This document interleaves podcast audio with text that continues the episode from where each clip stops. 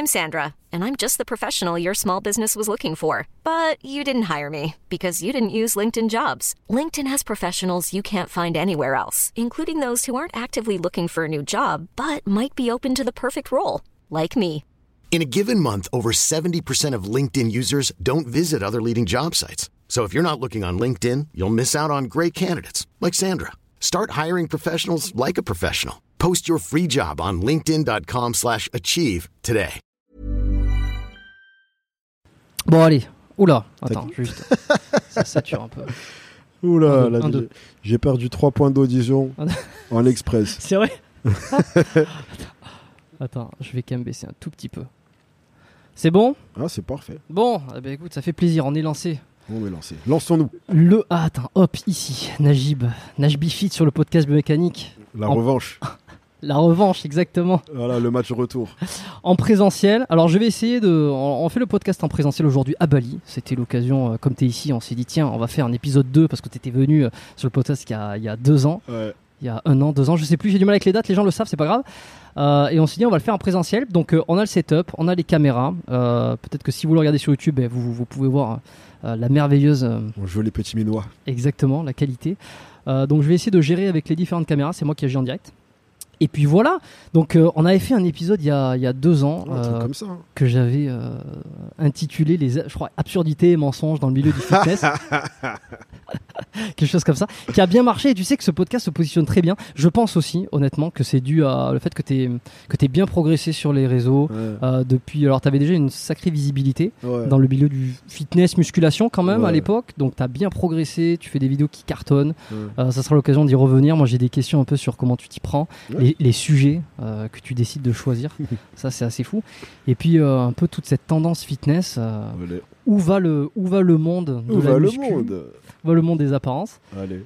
Est-ce que c'est vraiment utile que je te demande de te présenter? Bah, bien sûr. Allez, vas-y. Je n'ai pas cette prétention, voyons. Bah écoute, je m'appelle Najib, plus connu sous le nom de Nage ou de Nage Befit. Je suis coach sportif en ligne et plus généralement coach depuis 2013. Et en parallèle de ça, je suis ce qu'on pourrait appeler un créateur de contenu. Donc je fais des vidéos euh, sur euh, la plupart des plateformes, YouTube, TikTok, Instagram, euh, Snapchat, ce que tu veux. Mhm. Et je suis en parallèle sur un projet de création d'une application. C'est pas pour tout de suite, mais sans... c'est dans la marmite. Ouais, ça serait quoi? C'est quelque chose qui, qui serait pour tes coachings ou Non, ce serait vraiment une application générale. En gros, une application où une personne qui ne sait pas s'entraîner, elle prend cette application, maintenant elle sait s'entraîner. Donc mon but, c'est vraiment de rendre euh, la salle de sport moins intimidante. En gros, tu as ça, tu sais quoi faire. T'as vraiment l'impression que on est complètement perdu aujourd'hui sur quelqu'un qui veut démarrer euh, un entraînement Bah, en veut- fait, si tu veux, il y a une espèce de transition où on est passé de très peu d'informations. Par exemple, à l'époque où moi j'ai commencé la muscu, on apprenait la muscu. Moi j'ai commencé la muscu en 2012. Donc il Mm. n'y avait pas encore les réseaux, il y avait Facebook, mais c'était t'étais ami, il n'y avait pas des pages. Euh, on apprenait la muscu avec des magazines et des DVD. Donc il y avait très peu d'infos. Et c'était souvent les magazines, ils te mettaient la séance de Ronnie Coleman, de machin, qui étaient des bodybuilders pro, chargés, etc. Donc toi, t'étais un peu guélard. Ensuite, on a eu une espèce d'évolution où on a eu une bonne abondance d'informations. C'était un peu le bon juste milieu. Ouais. Et là, on est rentré dans une phase où on a une sorte de surabondance d'informations où maintenant on a tendance à s'y perdre en fait. T'entends beaucoup d'avis qui vont aller les uns contre les autres, etc. Donc, euh, paradoxalement, le fait qu'on ait autant d'informations, ça fait que beaucoup de gens sont perdus en fait. Ils savent pas à qui croire, quoi écouter. Et c'est un peu ça le but que j'ai, c'est de vraiment simplifier ce processus. Et toi, tu as fait le choix sur ton contenu YouTube. Ouais. Est-ce que c'est celui qui a cartonné le, le plus vite, non? Avant ton Instagram ou les deux en même temps? Bah, de base, moi j'ai commencé par Instagram. Me- commencé par Instagram mon Instagram, c'est ma, ma première plateforme. Je me suis lancé sur Instagram. Ouais. Et euh, après, j'ai pris YouTube au sérieux. J'avais déjà euh, deux ans d'Instagram dans les pattes. En gros, j'ai lancé mon Instagram en 2018 et j'ai lancé YouTube en 2020. Et alors pourquoi tu as fait ce choix de ne pas parler de, de comment s'entraîner, euh, comment euh, enfin comment s'entraîner, comment euh, euh, trois exercices pour prendre des biceps, euh, comment sécher, etc. T'as Bah- as fait ce choix de ne de pas parler de tout ça sur ta chaîne YouTube, mais plutôt aller prendre des sujets d'actualité, expliquer, le ramener au domaine un peu social. Bah, parce que en fait, mon but c'est toujours de me demander où est-ce que je peux être le plus utile. Et en fait, si je si j'observe la plupart des gens qui ont des problématiques liées au sport, beaucoup c'est sur le mental en fait. Donc, selon moi, j'ai l'impression d'être beaucoup plus utile en venant aborder les problématiques psychologiques, qui sont ce qui, selon moi, freine la plupart des gens que te dire, ok, euh, trois exercices pour développer ses fessiers, alors qu'il y a une surabondance de ça. En fait, on les connaît, les exercices. La plupart des gens qui n'arrivent pas à développer leurs fessiers, le problème, c'est pas parce qu'ils n'ont pas les bons exercices. C'est parce que mentalement, ils ont des soucis en termes de comment m'organiser, ou j'arrive pas à me motiver à la salle, ou j'ai l'impression de ne pas progresser assez vite, ou j'ai l'impression de me comparer aux autres, ils sont meilleurs que moi. Ça, c'est des problématiques qui freinent beaucoup plus de gens que ne pas savoir qu'un développé couché travaille les pecs. Tu vois? Donc, euh, ce contenu, après, je l'ai fait à l'époque. Mm. J'ai des vieilles vidéos qui en parlent, si tu veux, il y a le lien. Mais à l'heure actuelle, j'ai l'impression d'avoir un beaucoup plus gros impact en parlant de psychologie et de mindset qui se trouve derrière le sport que de technique en termes de comment effectuer un exercice. Après, je le... d'autant plus que pour moi, ça mérite pas d'y consacrer une vidéo de 20 minutes. Tu vois, je le fais sur Instagram en 1 Mm. minute 30 et ça me suffit. Tu vois, le contenu. Oui, euh, tu le fais sur Instagram. voilà. Bah, T'as un double truc d'ailleurs où tu fais les- des vidéos euh, drôles, Ouais. comiques, ouais. euh, et en même temps, t'as aussi ce contenu où tu fais des contenus courts sur euh, des tips, des trucs très rapides. Voilà, voilà. Et pour ça moi, ça bien, suffit. ça. En 1 minute 30, je peux te dire quels sont des bons exercices pour les pecs. Mm. On n'a pas besoin de s'asseoir pendant un quart d'heure et que je te dise que le développé couché ou le pec deck, ils font les pecs, tu vois. J'en ai discuté avec, je t'ai dit tout à l'heure, j'ai reçu From Human to God Ouais, il y a pas longtemps, donc euh, super, euh, super, euh, super moment que j'ai passé avec lui. Et euh, bah, j'y pense, je rebondis parce qu'on est dessus. Ouais, ouais. Sur les, le sujet du fitness, j'ai eu l'impression à un moment donné que ça se- ça s'essoufflait, Mm, euh, grave. mm. Euh, tu vois qu'il y avait beaucoup moins de. Alors je sais pas si c'était avec le Covid ou pas. Ouais. qu'il y a eu un, un gain d'intérêt pour le, le MMA et les sports de combat. Ouais. Et, euh, et alors je lui ai demandé si lui, parce que ça fait lui ça faisait ça, fait- ça fait aussi très longtemps qu'il est qu'il est là hein, dans le Ah, milieu c'est un, des- c'est un des premiers, lui. C'est... Un des premiers, Ouais. exactement. Donc euh, tu vois il a vu ça de près. Je lui ai demandé s'il avait senti une baisse de une baisse de tendance dans, dans les envies de, des gens de vouloir s'entraîner, de s'intéresser au fitness, au corps, tout ça. Euh, il m'a dit pas tellement, ça a toujours été plutôt stable de son côté. Ah, pour lui, toi, dans son cas perso? Ouais, enfin, que de- lui, il a eu moins envie de s'entraîner? Non, non, non, pas dans son cas perso, ça. Non, dans le... de manière générale, des Ah, gens. ok. Est-ce que les gens ont moins envie de s'entraîner ouais. Non, non, je pense pas. Je pense pas. C'est juste qu'après, tu as des sports qui émergent et forcément, eh ben, l'attention va se diriger dessus parce que c'est le nouveau truc. Mm. Mais l'engouement pour la musculation, non, c'est le même parce que de toute façon, il y a les réseaux, il y a la vraie vie. Et les salles de sport, elles désemplissent pas, au contraire. Pour pratiquer ce sport depuis euh, 12 ans, euh, la fréquentation des salles de sport et l'engouement que tu vois, il augmente. Tu vois? Donc, euh, non, non, c'est beaucoup trop solide. Il n'y a pas de- d'essoufflement. T'as remarqué des demandes bizarres euh, de, je sais pas, des, des trucs récemment ou dans les dernières années? Euh, je, veux, je, veux plus, je veux plus de ça, je veux plus de ça, je veux plus sécher, je veux être plus gros. Est-ce que des choses qui sont corrélées avec des, des- des tendances, tu sais, sur ce qu'on voit sur les réseaux par Ouais, bien sûr. Ouais. Bien sûr. Bah, ça fait partie des choses qui m'ont poussé à démarrer ce type de contenu sur ma chaîne. Parce que, par exemple, tu avais une tendance qui, moi, me faisait péter un câble. C'est ce qui s'appelait le héroïne chic. C'est quoi ça? En gros, le héroïne chic, c'est une tendance qui date des années, euh, je crois, 90, où en gros, c'était une tendance d'être le plus maigre possible. En gros, bon, héroïne chic, je vais pas te faire un dessin, c'est le nom d'une drogue. Ouais. Et en gros, c'est avoir un look qui plus ou moins euh, se rapproche d'une personne qui consommerait cette drogue. Donc, il y avait le style vestimentaire, des vêtements déchirés, des grosses cernes, tu fumais clope sur clope, et il y avait la maigreur extrême, en fait. Et donc, bah, tu avais des filles qui m'envoyaient des photos Mm. de meufs où on voyait leurs côtes, etc. Elles me disaient, bah, je veux ça. Tu vois, en gros, euh, D'accord, donc de- la maigreur extrême, quoi. bah, le- le- L'héroïne chic, l'identité du truc, c'est justement qu'on voit tes côtes, enfin, que tu ressembles à quelqu'un qui tape de l'héros, en fait. Donc, euh, j'ai pu avoir des demandes qui étaient à ce sujet-là, etc. Enfin, non, il y a des demandes qui vont bah, avec euh, les choses qui sont un peu à la mode.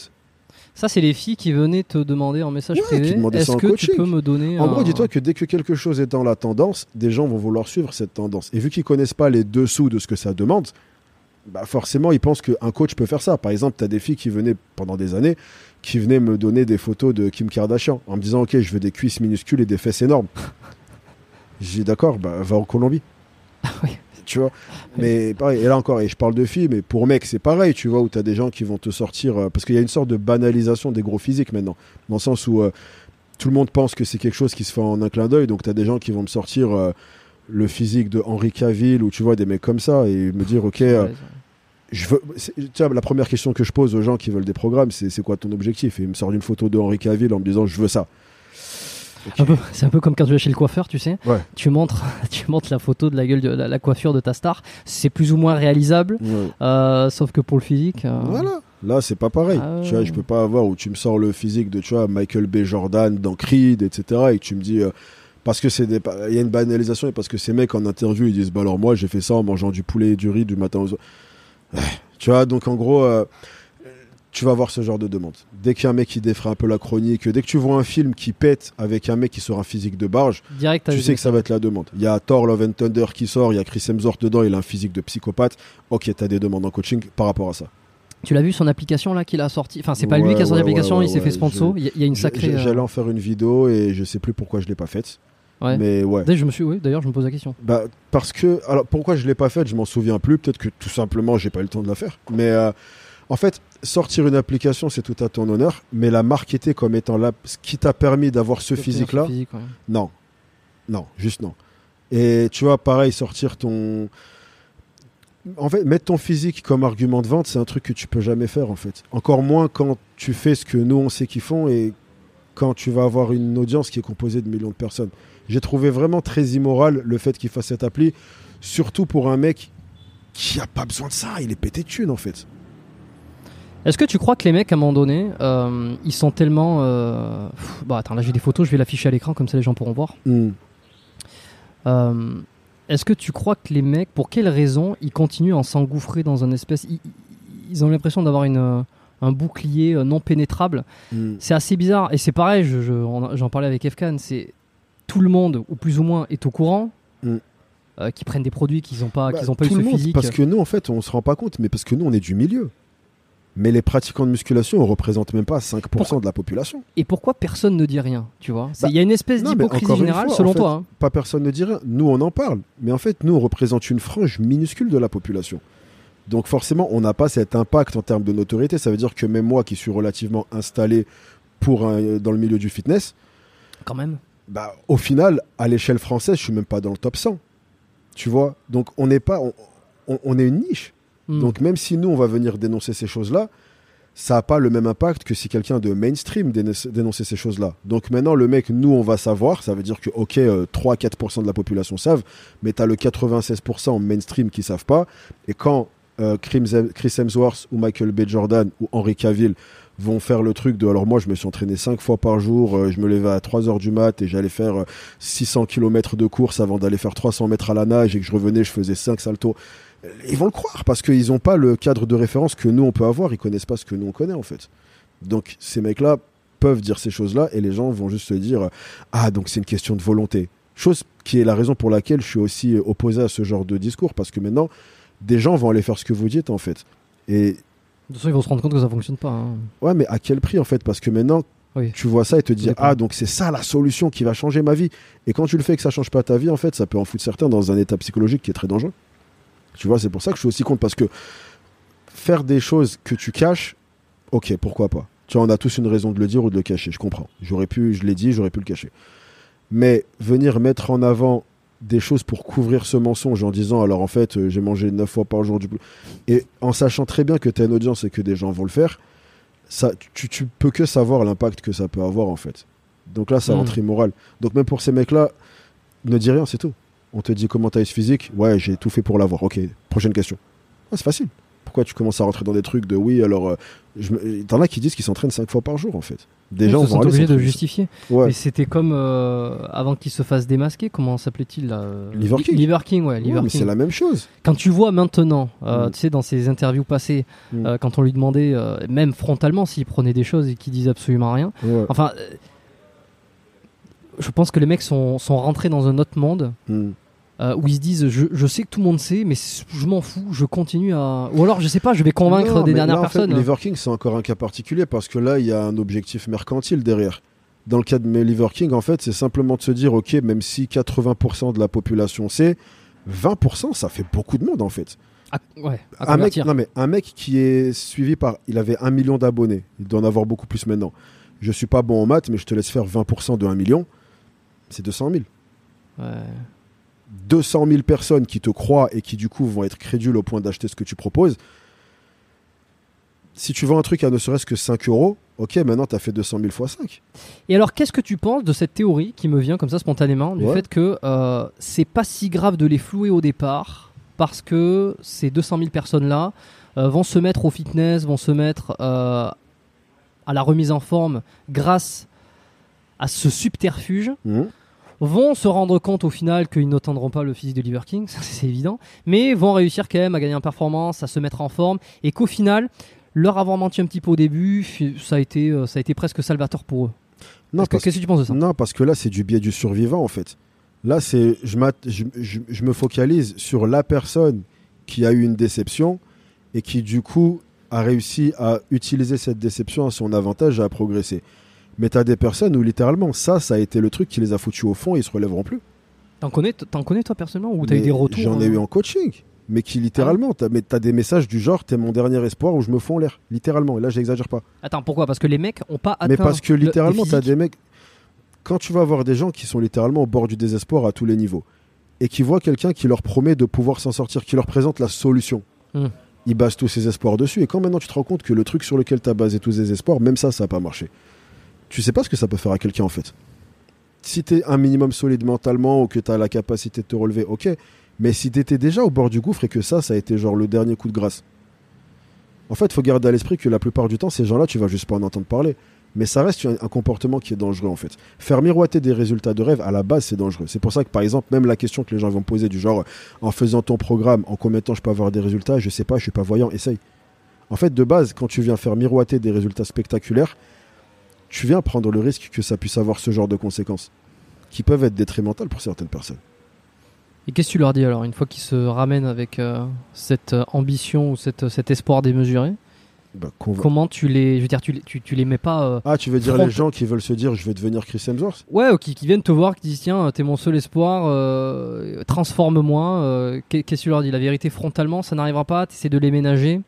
C'est une question que j'avais posée, que, que je m'étais posée justement sur la manière dont ils t'y prenaient euh, en tant que coach. pour- Bah après, dans la vie, de façon générale, il faut toujours avoir un peu de tact. Tu vas jamais lui dire euh, non, oublie, c'est mort. Mais tout simplement, tu vas lui dire que tu vas faire le maximum avec les cartes qu'il a de base, en fait. Euh, Il y a des aspects qui sont des réalités. La génétique, c'est une réalité. La capacité de travail que tu as, c'est une réalité. Là, tu parles d'un acteur qui, pendant six mois, il doit se préparer pour un rôle. Pendant six mois, c'est toute sa vie. Il a que ça à faire. Toi, tu as peut-être un taf, tu as peut-être une famille, tu as peut-être je sais pas quoi, tu as des gosses qui pleurent, qui te réveillent la nuit. Enfin, il y a des réalités à prendre en compte qui font qu'on va maximiser ce que tu peux faire avec ce que tu as. Mm. Mais en général, j'essaie de les écarter de cet objectif de je veux ça. Parce que le mec, il a peut-être pas tes insertions, peut-être pas ta génétique. Enfin, on va optimiser ton physique à toi. En fait, pas besoin d'être la copie de quelqu'un d'autre. On va faire le mieux qu'on puisse faire avec le point de départ qu'on a. Et toi, c'est vraiment un truc que tu te. C'est vraiment un combat pour toi euh, Rétablir euh, les vérités Est-ce que c'est un truc qui. euh, Tu sais, comme on dit dans le jargon, est-ce que ça te trigger que quand tu vois des trucs comme ça, t'as envie de. Putain, t'as envie d'expliquer, t'en as marre, Non, c'est juste que de façon globale, je suis quelqu'un qui prend la santé mentale très au sérieux, en fait. Ayant Ouais. Mm. moi-même eu de gros soucis de santé mentale, je sais l'impact que ça peut avoir sur quelqu'un. Donc, je vais toujours forcément avoir cette tendance à regarder les choses par le biais de ce filtre. Me dire quel est l'impact que ça peut avoir sur les gens, tu vois. Et en fait, pour avoir été dans ces cas de figure, je sais qu'il y a certaines choses où peut-être tu peux même ne pas voir le mal, mais que sur certaines personnes, ça peut avoir un impact qui est vraiment, vraiment grave, tu vois. Donc, est-ce que c'est un combat? Je sais pas, mais en tout cas, est-ce que c'est quelque chose dont j'ai conscience de la gravité? Oui, absolument. Alors maintenant, tu reach, euh, tu quoi? 200, 300 000, 400 000 personnes, euh, des fois plus sur tes vidéos. Hmm, Euh, donc c'est beaucoup quand même, tu brasses beaucoup de monde. hmm. C'est-à-dire que tu arrives à avoir un discours sur, alors pas que les phénomènes fitness, mais beaucoup qui tournent autour du fitness, de l'apparence, qui touchent beaucoup de monde. Tu arrives à faire une certaine forme d'éducation tout en faisant du divertissement. Tu mais mais tu as l'impression de pas toucher encore tout le monde, tu vois, d'avoir d'être encore niché. Mm. Est-ce que tu as eu des idées pour essayer d'aller chercher d'autres gens comme ça, te dire tiens, est-ce que euh, j'essaierai pas des collaborations avec des youtubeurs plus gros pour essayer de faire passer les, les messages encore plus? C'est pour te un peu pour que te prendre une certaine mission comme ça d'essayer de de populariser le discours. Non, je pense que la manière dont je le fais, jusqu'ici, ça m'a. C'est allé dans la bonne direction. Donc. T'as euh, jamais voulu faire une vidéo avec Squeezie par exemple? Bah, Ce genre de choses ah, parce que alors, lui, lui avec le tu vois. En ce qui concerne les collabs, je me base beaucoup plus sur l'entente en fait. Si j'aime bien Ouais. une personne, je vais vouloir faire une collab avec, mais c'est vrai que je suis très peu axé collab. Je Oh, suis t'en pas beaucoup. hein. Non. Donc euh, ça va beaucoup plus être ok, j'aime bien la personne, je pense qu'il peut y avoir une bonne énergie, vas-y, viens, on fait une collab. Mais en fait, je l'ai jamais fait, mais si je faisais une collab juste pour faire des vues, je pense que ça se verrait. Je pense qu'à la vidéo, ça se verrait que je suis là pour faire des vues et que. Donc je m'abstiens, je le fais pas. Tu vois, je fais des vidéos avec les gens que j'aime bien et je développe mon truc. Mais jusqu'ici, j'ai réussi à monter tout seul. On va continuer. Avec qui t'as fait des collabs Bah, Que j'ai loupé ou que je me souviens pas dans le fitness Ouais. Ou- De toute façon, j'ai fait que des collabs fitness presque. Bah, après, euh, pour citer les plus connus, on va dire, j'ai eu euh, Body Time, j'ai eu Jamcore. Euh, Putain, vas-y, si je vais en oublier, après je vais me foutre dans la merde. C'est quoi Si, si j'en oublie, je vais me mettre dans la merde. Eh ben attends, je Euh, vais taper j'ai- sinon. Alors, si tu vas sur ma. Je fais très peu de collabs sur ma chaîne, mais après, des gens qui m'invitent, j'y vais. Euh, T'as pas été invité par euh, Stéphane Malassagne? Tu, tu l'as vu passer ce. Il est marrant, mec, lui. Ouais, le mec il a explosé, sorti de nulle part. ouais. Absolument Non, incroyable. non, je l'ai- lui, je le regarde sur TikTok, il est drôle. Ouais, et puis il a fait une vidéo euh, justement parce que lui il se prétend. ouais, c'est du tout est second degré, hein, euh, coach en charisme, Ouais, ouais. euh, Stéphane Malassagne. ouais. Il a explosé cette année Mm. avec des vidéos un peu à la con où en fait c'est du second degré où il explique comment avoir du charisme, tu vois, à un de ses élèves. J'en ai vu pas mal. Ah oui, ah oui c'est marrant. Ouais, c'est rafraîchissant. Il a fait une vidéo avec Florent d'Horizon. Ok. Je sais pas si tu l'as vu sur la muscu justement. Non, j'ai pas vu. Ouais, C'était assez marrant. Ok. Ouais, faut, faut aller voir. Ok. Non, Malassagne. non, bon, bon délire ce mec. Bon, et alors, euh, c'est quoi les dangers là actuellement là, que tu sens là? T'as fait des vidéos sur un peu le, le- le dopage chez les jeunes là récemment, Ouais. euh, sur l'apparence, sur les. euh, Attends, je vais aller re- re- retrouver ta chaîne exactement. que j'ai les, les sujets devant moi. Quels sont les terrains glissants? Ouais, quels sont les terrains glissants? Est-ce que tu sens qu'en ce moment, parce que c'est c'est ça qui est, qui est intéressant, est-ce que tu sens qu'en ce moment il y, a des- il y a des sujets où il y a des il y a des trends sur lesquels on va Ouais. euh, qui sentent pas bon? Sur le physique J'ai pas compris la question. Celui, bah, je vais te la refaire parce que j'ai devant les yeux. Celui euh, qui s'est fait, qui s'est fait euh, mettre 20 cm de plus sur les, sur les Hmm. jambes. Hmm. Euh, celui qui prend des stéros alors qu'il démarre la muscu en même temps. Ouais. Euh, Est-ce que tu as l'impression que ça va Alors je sais pas, c'est peut-être biaisé parce que c'est ta chaîne, tu traites de sujets comme ça, donc on a l'impression le monde se barre en couille totale, tu vois. C'est l'impression que ce- ça, tu vois son truc. Non, le monde se barre pas en couille. Justement, mon but dans la vidéo, c'est de faire de la prévention et d'anticiper les trucs Ouais. pour pas que ça devienne un truc global. Mais le monde se porte très bien. Moi, on m'a souvent fait la réflexion Ouais. en mode Ah, mais en vrai, en regardant ta chaîne, je découvre trop de dingueries. J'ai l'impression oui, qu'on vit dans un monde de dingue. Je non, c'est parce que c'est moi qui vais dénicher les trucs de dingue, mais le monde se porte très bien. T'es- bon, hein T'arrives à dénicher des trucs, franchement. Ouais, ouais, Euh, Alors il y en a une que j'ai pas regardé, c'est euh, Cyrus North se met à parler de musculation. ouais. Ouais. Il y a un biais extrêmement négatif. On se dit, ouh là là là là, il va, ta- il va taper dessus. Ah, tout le monde a cru ça. Ouais, mais, euh, mais pour, connaissant ton contenu, parce que tu es très nuancé, Ouais, ouais euh, voilà, en fait, très de toute neutre dans façon, les choses. je vais jamais prêter allégeance à 100% dans une direction ou dans une autre, tu vois, genre c'est en fait, je suis quelqu'un qui dans la vie a cette philosophie que très peu de choses sont tout blanc ou tout noir. Donc de base en fait, c'est Ah ouais, cette philosophie là que je ramène dans mes vidéos, ça veut dire que même quelque chose où je vais pas être d'accord, je vais quand même analyser l'antithèse et donner le, le- le bénéfice du doute ou en tout cas, OK, je le raccorde ça ça ça. Mm. C'est vrai. Maintenant, par contre, c'est vrai que je suis pas d'accord avec ça, ça, ça. Et c'est une démarche que j'ai dans toutes mes vidéos, et c'est une démarche que j'ai dans ma vidéo sur Cyrus, où je vais dire euh, les choses sur lesquelles je suis en opposition, et je vais dire les choses que j'ai trouvées cool dans sa démarche. C'est pas mal quand même, parce que c'est un mec qui a une, une chaîne. Alors je, je connais pas très très bien euh, Cyrus North, pour être honnête. Ok. Euh, enfin, je veux dire, je- son contenu, j'ai- regardé peut-être une ou deux vidéos. Ouais. C'est un mec qui parle beaucoup de philosophie, Ouais. donc il est vraiment orienté sur bah, plus l'esprit, la psychologie. Et donc là, il a voulu faire un petit, une petite entrée sur le, le lien avec le physique aussi. Euh, moi, je trouve ça bien des fois de- d'essayer de réconcilier un peu les deux. Bah, c'est exactement ce que j'ai dans ma vidéo. Ouais, bon, voilà, bah, du voilà, coup, t'as pas vois. besoin de la regarder. Si, si, je la regarderai quand même, je vais me mettre de côté. Mais euh, c'est ça, euh, tu connais le précepteur aussi? Ouais. Ouais, bah, j'ai fait un, un- un épisode avec lui où pareil, c'est le, le but, enfin, c'est c'est pas le but, mais on a parlé un peu de comment, c'était le titre, comment réconcilier le corps, l'esprit. Euh, Ouais, moi je trouve ça, je trouve ça pas mal. Après, bon, euh, faut toujours se demander parce qu'ils ont eu des grosses audiences, ils Ouais. n'ont pas forcément euh, une grosse, euh, une grosse expérience dans la musculation et ce qu'ils disent peuvent des fois atteindre des gens. Attention à pas trop dire de conneries. quoi. Ouais, voilà. En gros, c'est toujours ça le bémol, en fait. C'est fais juste gaffe aux informations que tu donnes, mais avoir ce genre de personnes qui viennent mettre une lumière sur notre domaine, moi je suis pour à chaque fois, tu vois. Ouais. Après, il y a des manières qui sont bonnes ou mauvaises de le faire, mais en tout cas, voir des youtubeurs mainstream venir justement aborder euh, ce que nous on fait, et encore une fois, c'est des gens qui ont une force de frappe que nous on n'a pas. Bah ouais, ouais, ouais. Donc euh, c'est toujours cool de les voir euh, parce que ça casse le stigma sur la musculation. En gros, il y a un type de public que moi je toucherai jamais. Parce que en me voyant, ils vont se braquer, se dire, ok, qui est musclé, tatoué. Et on me le dit en commentaire, ouais, euh, désolé, euh, je tenais à m'excuser, je t'ai mal jugé. Au début, j'ai vu ta vidéo et en fait, quand j'ai vu ta vidéo, ça m'a fait changer d'avis. J'ai compris que t'étais. Mais euh, sur, pour cette personne-là qui a fait la démarche de regarder ma vidéo, t'en as combien qui ont dit, oh non, non, non, non, non, ils sont partis. Ouais, c'est pas mon truc, oh non, ça me correspond Ah ouais, pas. non, mais juste en me voyant, Ouais. cash, ils sont passés à, la- à une autre vidéo. Ils ont dit, ok, non, ce mec-là, je sais que je vais pas aimer. Ça va être un gros kéké de salle de sport, misogyne, qui va. Plein de gens ont cette image de moi. Et je sais qu'il y a une frange de la population qui a regardé mon contenu et qui s'est rendu compte de l'inverse. Il y a une frange de la population que je ne toucherai jamais. Ces mecs-là peuvent la toucher. Donc si ces mecs-là peuvent justement donner une vision différente de notre sport et montrer que c'est pas forcément un truc qui est réservé à nous, c'est-à-dire vraiment aux puristes de ce milieu, mais que ça peut être monsieur et madame tout le monde, Hmm. comme des mecs comme Cyrus ou le précepteur, c'est incroyable. Donc pour moi, c'est toujours super positif quand ces mecs-là, ils en parlent. Hum, parce que c'est vrai que le- Charles, le précepteur, n'en parle, ne- n'a pas fait de vidéo purement sur, euh, sur ça, il me semble. Euh, bon, alors là, à travers le podcast, ça a été l'occasion d'en parler, mais euh, de temps en temps, il, il distille sur ses réseaux euh, qu'il fait du sport et que les deux sont, sont Je liés, suis super, je suis pour. qui, Et- qui- qui s'entraînent. Et de toute façon, j'ai été pour à chaque fois que ça a été genre un youtubeur au mainstream, que ce soit Inoxtag, Mastu, n'importe lequel de ces mecs. Dès qu'ils ont montré leur transformation, McFly et Carlito qui ont fait une sorte de transformation, je crois, sur un an, etc. C'est toujours positif en fait. Ça montre une image beaucoup plus accessible de notre sport.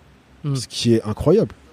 Inoxtag, euh, assez impressionnant aussi, hein, parce qu'il a, il a pas besoin de ça. Alors, euh, on dirait que là, il veut vraiment orienter son, son truc sur des, sur des, des, des expériences sportives. Sur Alors des- après, je performances. suis pas Ça- consommateur de son contenu. Je sais juste qu'il avait fait une transformation. Ouais, avec euh, ben, Manga Workout. tiens. Voilà. Mais Ouais. sinon, j'ai pas creusé les détails de trucs. J'ai vu, vu ça passer. Je Ouais. me suis pas penché dessus. Euh, son dernier truc là, c'est de vouloir euh, gravir l'Everest, je crois. Ah ok. Ouais, attends, Inoxtag. Je vais vérifier ça en direct live. Inoxtag. Oui, bah ici on est en direct live, on s'en fout. Ouais, Everest, c'est ça. Ok. Le défi le plus ambitieux d'Inoxtag. Bon, euh, j'ai pas, euh, j'ai pas creusé le truc, mais apparemment ça fait un peu. les gens se disent, mais attends, il est fou, c'est le YouTuber, il commence à vouloir faire n'importe quoi, vouloir gravir l'Everest. Non, C'est vrai qu'a priori, euh, il y a aussi dit, bon, l'Everest c'est censé être un truc qui est réservé à, à vraiment les sportifs de haut niveau, quoi. Non, mais après, il veut tout simplement exprimer des choses qu'il a envie d'exprimer. Il a envie de faire des trucs qu'il a envie de faire. Tu sais, t'évolues en tant que personne. Donc, Mhm. euh, des fois, t'as des gens qui sont attachés à ce que tu faisais avant, mais le truc, c'est que tu changes. Ah, c'est bon, ouais, c'est les mecs qui avancent, putain. C'est les mecs qui avancent, qui font des trucs, Bah non, euh, qui essaient de. de, base, pareil, Non, tu vois des gens qui vont dire, ouais. Qu'est-ce que tu veux critiquer Non, mais je veux dire, des gens qui vont dire, ouais, non, mais quand même, euh, depuis avant, t'as changé. Je dis, mais ça fait 4 ans que tu me suis. Ben non, mais heureusement que j'ai changé. T'as pas changé, toi, en 4 ans? c'est bon, quoi. Je veux dire, fait, tu- des fois, tu fais le tour. Ouais, mais voilà, tu, tu n'es plus là. Tu évolues, tu as des. Voilà. T'as Mhm. des influences différentes, tu vas dans des directions différentes. Mon, con- mon contenu du début et mon contenu de maintenant, c'est le jeu. Il n'y a rien à voir. C'est deux mondes. Bon, on me l'a fait plus trop aujourd'hui, mais c'est vrai que j'ai eu euh, pendant une certaine période avec le podcast, puisque bon là il y a plus de 160 épisodes. C'était, euh, je, je traitais beaucoup, j'en ai déjà parlé, mais je traitais beaucoup des sujets autour de la musculation, du fitness, des blessures. Euh, C'était aussi dans mon activité euh, un peu pro, tu vois, où j'étais Mhm. là-dedans. Et, euh, et au fur et à mesure, j'ai commencé à, expérimenter d'autres choses. Et donc de temps en temps, ça arrive plus trop parce que les gens sont, c'est bon, ils ont compris. Le, le podcast a pris notre ampleur, tu vois. Donc, euh, mais c'était euh, ah, mais ça parle pas de biomécanique. Tu devrais changer le nom ouais, d'épisode. ouais, oui, mais si tu veux, bon, on en a parlé dans les, dans les débuts, euh, et puis là, tu vois, on en parle aujourd'hui, tu vois, de fitness, de musculation. Mm. Mais euh, des fois, tu peux passer à autre chose et tu peux essayer d'aller découvrir d'autres trucs aussi.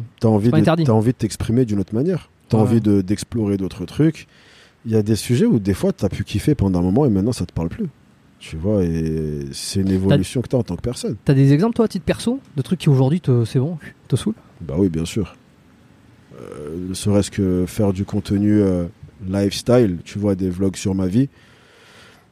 Je l'ai fait pendant un moment et c'est vraiment plus un contenu qui me parle. Et pourtant, le- quand j'en faisais, les gens, ils adoraient. Mais le truc, c'est qu'en fait, je suis tellement rentré dans ce truc où j'ai envie de plus faire de mon possible pour apporter quelque chose aux gens d'une manière ou d'une autre, T'es bridé avec ça. que on va dire que montrer ma vie, en fait, ok, cool, c'est sympa, mais c'est du voyeurisme au final. Genre, j'apprends quoi à qui Donc, je me suis un peu désintéressé du contenu vlog, même si ça avait des bons retours, parce que je prenais plus de plaisir à le faire. Hmm. Voilà, Ouais, puis c'est vrai que le vlog, euh, ça intéresse les gens qui te connaissent. En plus. Pas nécessairement les gens qui te connaissent pas encore. Oui, hein. voilà. Donc au final, euh, non. Puis de toute façon, je pense que plus d'un point de vue euh, personnel, je ne m'épanouissais plus à faire des vlogs. Ou après, euh, encore plein d'autres trucs. Le, le contenu 100% technique me passionne beaucoup moins. Genre, j'ai besoin de m'amuser en faisant mon contenu. Genre, il faut vraiment que je me tape des barres à l'écriture. Genre, ah, je- si c'est vraiment euh, du très technique, très sérieux, comme j'ai fait à, à mes tout débuts, Hum. c'est plus un contenu qui me passionne en fait. Ah ouais. Non. Ah ben justement, comment tu t'organises sur tes vidéos? Tu vois, moi j'étais, j'étais assez curieux. Mm. Euh, trois vidéos par semaine, tu me disais tout à l'heure, là, Mm. sur ta chaîne YouTube, c'est énorme, Ouais. surtout sur des sujets comme ça. Ouais. Tu fais des recherches sur les sujets, tendances. euh, Bah ouais, t'es obligé de faire des recherches. Ouais, co- comment ça se passe?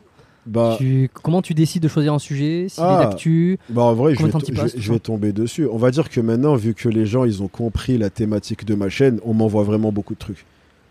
Ah ouais, En gros, dès que quelqu'un va tomber sur quelque chose, euh, il va m'envoyer le, le lien. Regarde ce qui s'est passé parce que ils veulent que j'en parle. Hmm. Donc après, euh, on va dire que déjà, rien que là, les sujets me tombent un peu dans le creux de la main. Après, au-delà de ça, ben, je passe beaucoup de temps à regarder en Twitter, sur Twitter ce qui est en tendance. Je passe beaucoup de temps sur Twitter. Et euh, j'ai pas mal de chaînes US en principal que je regarde. Et des fois, tu vois, eh ben, ils vont aborder des, des- des thématiques. Et je me dis, ah, bah, ce sujet peut être pas mal. Ou des fois, c'est simplement dans des discussions, en fait. Des fois, mes potes, ils me disent, ah, t'as vu le truc qui s'est passé? Et Je fais, ah ouais, fais voir et tout. On va dire que ma démarche sur ma chaîne, c'est un peu comme quand tu viens d'apprendre un truc de fou qui s'est passé, t'as envie d'en parler à tes potes. Tu vois, bah, moi, c'est la même chose, sauf que j'en parle à mes 300 000 potes, en fait. Mais C'est hein c'est exactement la même démarche. C'est vraiment la même démarche. C'est je viens d'apprendre qu'il s'est passé ça. Ouah, c'est un truc de fou. Faut trop que j'aille le raconter à ma communauté. Tu vois, c'est la même démarche que si tu ah, faut trop que je j'en j'en parle à un tel un tel. C'est la même chose. Donc euh, c'est un peu cette démarche que j'ai. Si le sujet me passionne et me donne envie d'en parler, je vais prendre plaisir à en parler. Parce qu'il peut se passer que je tombe sur certains sujets où je me dis ouais ça ferait des vues, Mais mais, ça te fait chier. ça me donne pas envie d'en parler. Ouais, c'est intéressant. C'est Ouais. vraiment le- l'envie de te dire putain, là, il y a... j'ai Ouais, envie de parler de ce c'est même limite plus une démarche presque égoïste en fait que j'ai sur YouTube. C'est j'ai envie d'en parler. Hmm, Donc je vais en parler sur ma chaîne. Hmm, je veux en parler, il faut que j'en parle à quelqu'un. hmm, Et ben ça tombe sur mes abonnés. Oh, bah, ils sont contents. Ouais, mais vraiment, c'est ça peut arriver que des fois des gens ils me fassent des recommandations de vidéos. Tu vois, j'essaie vraiment d'être au maximum euh, proche de ma communauté à ce niveau-là et d'écouter leurs recommandations et tout. Et des fois ils vont m'envoyer un sujet, je vais dire en vrai c'est un truc de malade, mais j'ai pas envie d'en parler. Tu vois, Ouais. je leur dis normal. Ça te parle Je pas. dis ouais c'est cool, mais ou des fois j'ai juste rien à dire dessus. Genre ouais j'avoue c'est un truc de fou, mais j'ai rien à dire de spécial. Il y, a- il y a deux sujets, euh, je sais pas si, euh, qui, on va dire, dans les derniers mois, m'ont vraiment, euh, m'ont vraiment marqué. Surtout un euh, qui m'a donné envie justement d'en parler à tout le monde comme ça. Rien à voir avec le fitness. Je sais pas si tu connais l'histoire de Jean-Claude Roman. C'est le, le- alors c'est le médecin. alors, le problème c'est que l'histoire elle est un petit peu vieille maintenant parce qu'il a été, il est sorti de prison il y a pas si longtemps que ça, donc il a été condamné il y a, il y a une- plus d'une dizaine d'années. C'était l'histoire de ce mec, médecin, ah non, pas médecin justement, qui s'est fait passer pour un médecin chercheur euh, auprès de sa famille, euh, de sa femme, de ses enfants, de absolument tous ses proches, et en fait qui n'était pas du tout médecin chercheur, qui passait ses journées euh, à glander, à, rester sur, le, sur un parking, à lire des journaux, et en fait il, avait, il, a, il, est rentré dans un mensonge où il a menti à tout le monde, il s'est embourbé comme ça, et alors jusque là tu me diras ça va, enfin ça va, non c'est pas terrible, mais jusqu'au jour où il a fini par être démasqué, ou, par... il allait se faire démasquer, et il a tué toute sa famille pour éviter de se confronter avec ce mensonge qu'il avait non mais il avait construit il s'était marié il avait eu des enfants il avait tout ça en se bâtissant cette, cette image Mais de du coup, il- c'était quoi sa source de revenus vu qu'il. Enfin, un, mais. si si alors sa source de revenus c'était assez, c'est assez extraordinaire c'est un escroc c'est que il disait alors il travaillait euh, euh, je sais je sais plus comment on appelle ça dans un, un truc de recherche assez connu en médecine il disait qu'il avait des bons placements et donc ses proches lui donnaient de l'argent pour qu'il le place euh, pour qu'il le place à son nom tu vois dans des comptes avec des, des, des- des placements à très fort euh, euh, rendement. Et donc il vivait là-dessus. Voilà il disait je vous place je vous place l'argent. Et puis il vivait là-dessus quoi tu Ah, vois. mais arrivé à ce stade, C'est une maladie là. Ouais, j'ai découvert ce truc-là. C'est un, un- un patient que j'étais encore sur Montréal qui m'en avait parlé, qui m'avait parlé de l'histoire de, de ce mec Jacques Landromain qui avait été euh, euh, bouquin qui a été écrit ensuite par euh, Carrère, Emmanuel Carrère, qui a fait un roman, mais un roman vérité Ah, dessus. vois. là, qu'on faire un film carrément. Un film a été fait avec Daniel Auteuil. Voilà. J'ai tout fait. Mais en fait, j'ai tout, regardé. J'ai lu le bouquin, j'ai regardé le, Ah ouais, le ça film. ça t'a passionné. et ça je me suis dit, comment c'est, je crois que j'en ai déjà parlé sur ce podcast, mais comment c'est possible pendant des dizaines d'années que le mec a bâti toute sa vie sur un mensonge C'est chaud. Et au moment où le mec il va se faire choper parce qu'il avait une maîtresse, enfin il y a- y, y toute une histoire. Ah ouais, mais Euh, c'est vraiment. Il a tué toute sa famille. Et il a voulu se tuer, il s'est pas tué apparemment. Et puis euh, ouais, il s'est loupé. Ah, Et ensuite euh, il a fini, euh, il a fini en tôle. Et puis là il est sorti il y a pas très longtemps. euh, il est dans une abbaye apparemment. Il fait retraite spirituelle. il s'est- nouveau départ. Ouf, ouais. Je sais pas pourquoi je raconte ça, mais ça fait partie des trucs où tu vois, quand j'ai découvert ça, Mm. le même, la sensation de se dire, j'en ai parlé à tout le monde. J'ai parlé du bouquin Ouais, à tout le monde, j'ai parlé de l'histoire à tout le monde parce que j'ai trouvé ouf. C'est ça, bah, c'est ma, ma démarche dans ma chaîne. C'est ce sentiment que tu as eu sur cette histoire, c'est ce qui me pousse à parler de ça en vidéo, en fait. Me dire, ah, ce truc de malade, je vais en parler. Mais tu, tu fais quand même attention d'avoir toujours un lien euh, qui soit avec euh, l'entraînement, le physique, l'apparence ou, ou pas forcément? Non, plus maintenant. Non? Non, après, je reste quand même dans ma thématique parce que, bah, étant moi-même dans ce milieu, je m'informe la plupart du temps sur des sujets de mon milieu, on m'envoie des sujets de mon milieu, je parle. Donc, c'est vrai que c'est le milieu dans lequel je baigne et lequel je suis le plus au fait. Mm. Mais ça m'arrive d'avoir des thématiques qui ont absolument rien à voir. Bah, le mec qui a fait une opération pour grandir, tu vois. Bon, après, ça touche quand même au corps. Mais euh, j'ai même des sujets où, non, j'avais fait une vidéo sur des braqueurs qui utilisaient Instagram pour faire leur braquage parce qu'ils pouvaient géolocaliser les personnes. Enfin, non, ça peut m'arriver de carrément sortir de mon domaine complètement. Je vais pas me donner de, de, de, de, cadre vis-à-vis de ça. J'ai envie d'en parler, j'en parle. Voilà. Si c'est fitness, c'est cool. C'est pas fitness, c'est cool aussi. Ouais, puis je pense que les gens maintenant ils te suivent aussi beaucoup pour euh, la façon dont tu présentes les choses, dont tu les expliques, dont tu les, tu les, tu les recontextualises aussi. C'est vrai que, tu vois, c'est ce que je me disais, j'ai l'impression que Najib, ce mec, personne le déteste parce qu'il est, il est, il fait des sujets. Les sujets sont apparemment hyper clivants, hyper euh, émotionnels, euh, sur des trucs vraiment qui, qui génèrent des émotions, souvent, enfin, qui peuvent générer des émotions négatives, mais la façon dont tu les abordes et dont tu les présentes, euh, c'est toujours contextualisé, nuancé. Et donc, euh, en fait, tu crées pas de drama. Bah, dans la vie, de façon globale, je suis comme ça. En fait, je vais toujours essayer de comprendre les deux facettes Ouais. d'une situation. Après, pour revenir aux propos de base, euh, Najib, personne ne le déteste. Si, t'inquiète pas, j'en ai plein qui me détestent. Ah ouais? Ah oui, mais c'est Internet, t'es obligé. Qui c'est qui te déteste? Bah, des gens. Des- Que tu connais ou genre de non, public, euh, des, des illustres inconnus. Juste des gens Ah qui ouais. ont, sont tombés sur mes vidéos, ils ont décidé qu'ils m'aimaient pas, tu vois. Mais on, on l'a tous. Franchement, même je Ouais, vois des youtubeurs, euh, tout à l'heure je te parlais des youtubeurs mainstream, quand j'en vois qui sont vraiment le plus politiquement correct possible, ils essayent de pas. Ah, tu peux pas. Et ils ont des gens qui les détestent. Ah ouais. Après, ça fait partie du game. De toute façon, à la seconde où tu fais le choix de devenir un personnage public, c'est un peu un. Tu signes pour ça. Hmm. Mais après, ça m'a jamais vraiment influencé dans la sélection de mes sujets. Si je veux parler d'un truc, j'en parle. De toute façon, tu arrives à un certain stade et à un certain nombre de vues, tu sais que forcément, peu importe ce que tu dis, il y a des gens, il y a un faible pourcentage de ces personnes qui va ne pas être d'accord et peut-être même s'énerver et te détester. Sauf qu'un faible pourcentage de centaines de milliers de personnes, ça reste quand même beaucoup de personnes. Tu vois Ouais, comment tu le gères Je le gère pas, je m'en fous. Tu t'en fous tu, Ouais. tu, lis, tu lis les commentaires Pas trop. Ouais, ouais, je lis tout. Ouais. Et tu t'en branles quand il y a un mec qui te sort euh, une grosse connerie, Ouais. tu. pff, tu ça, ça te fait pas rager des fois, tu passes, ça, ça te passe vraiment au-dessus tout le temps. euh. Je m'en bats les couilles. Ouais. Ouais. Non, je m'en fous. C'est Non, bien. non, j'ai les commentaires. Après, j'ai toujours eu ce truc d'être super proche de ma communauté, d'essayer d'être au maximum accessible. Je réponds encore beaucoup à des messages et compagnie. Et ça, c'est un truc que je veux jamais perdre, tu vois. Après, quand j'ai lancé ma chaîne, je, le, je répondais systématiquement à chaque commentaire. Là, je peux plus le faire pour chaque, Ouais, y a- mais je suis quand même le plus présent possible et je continue à être dans les commentaires.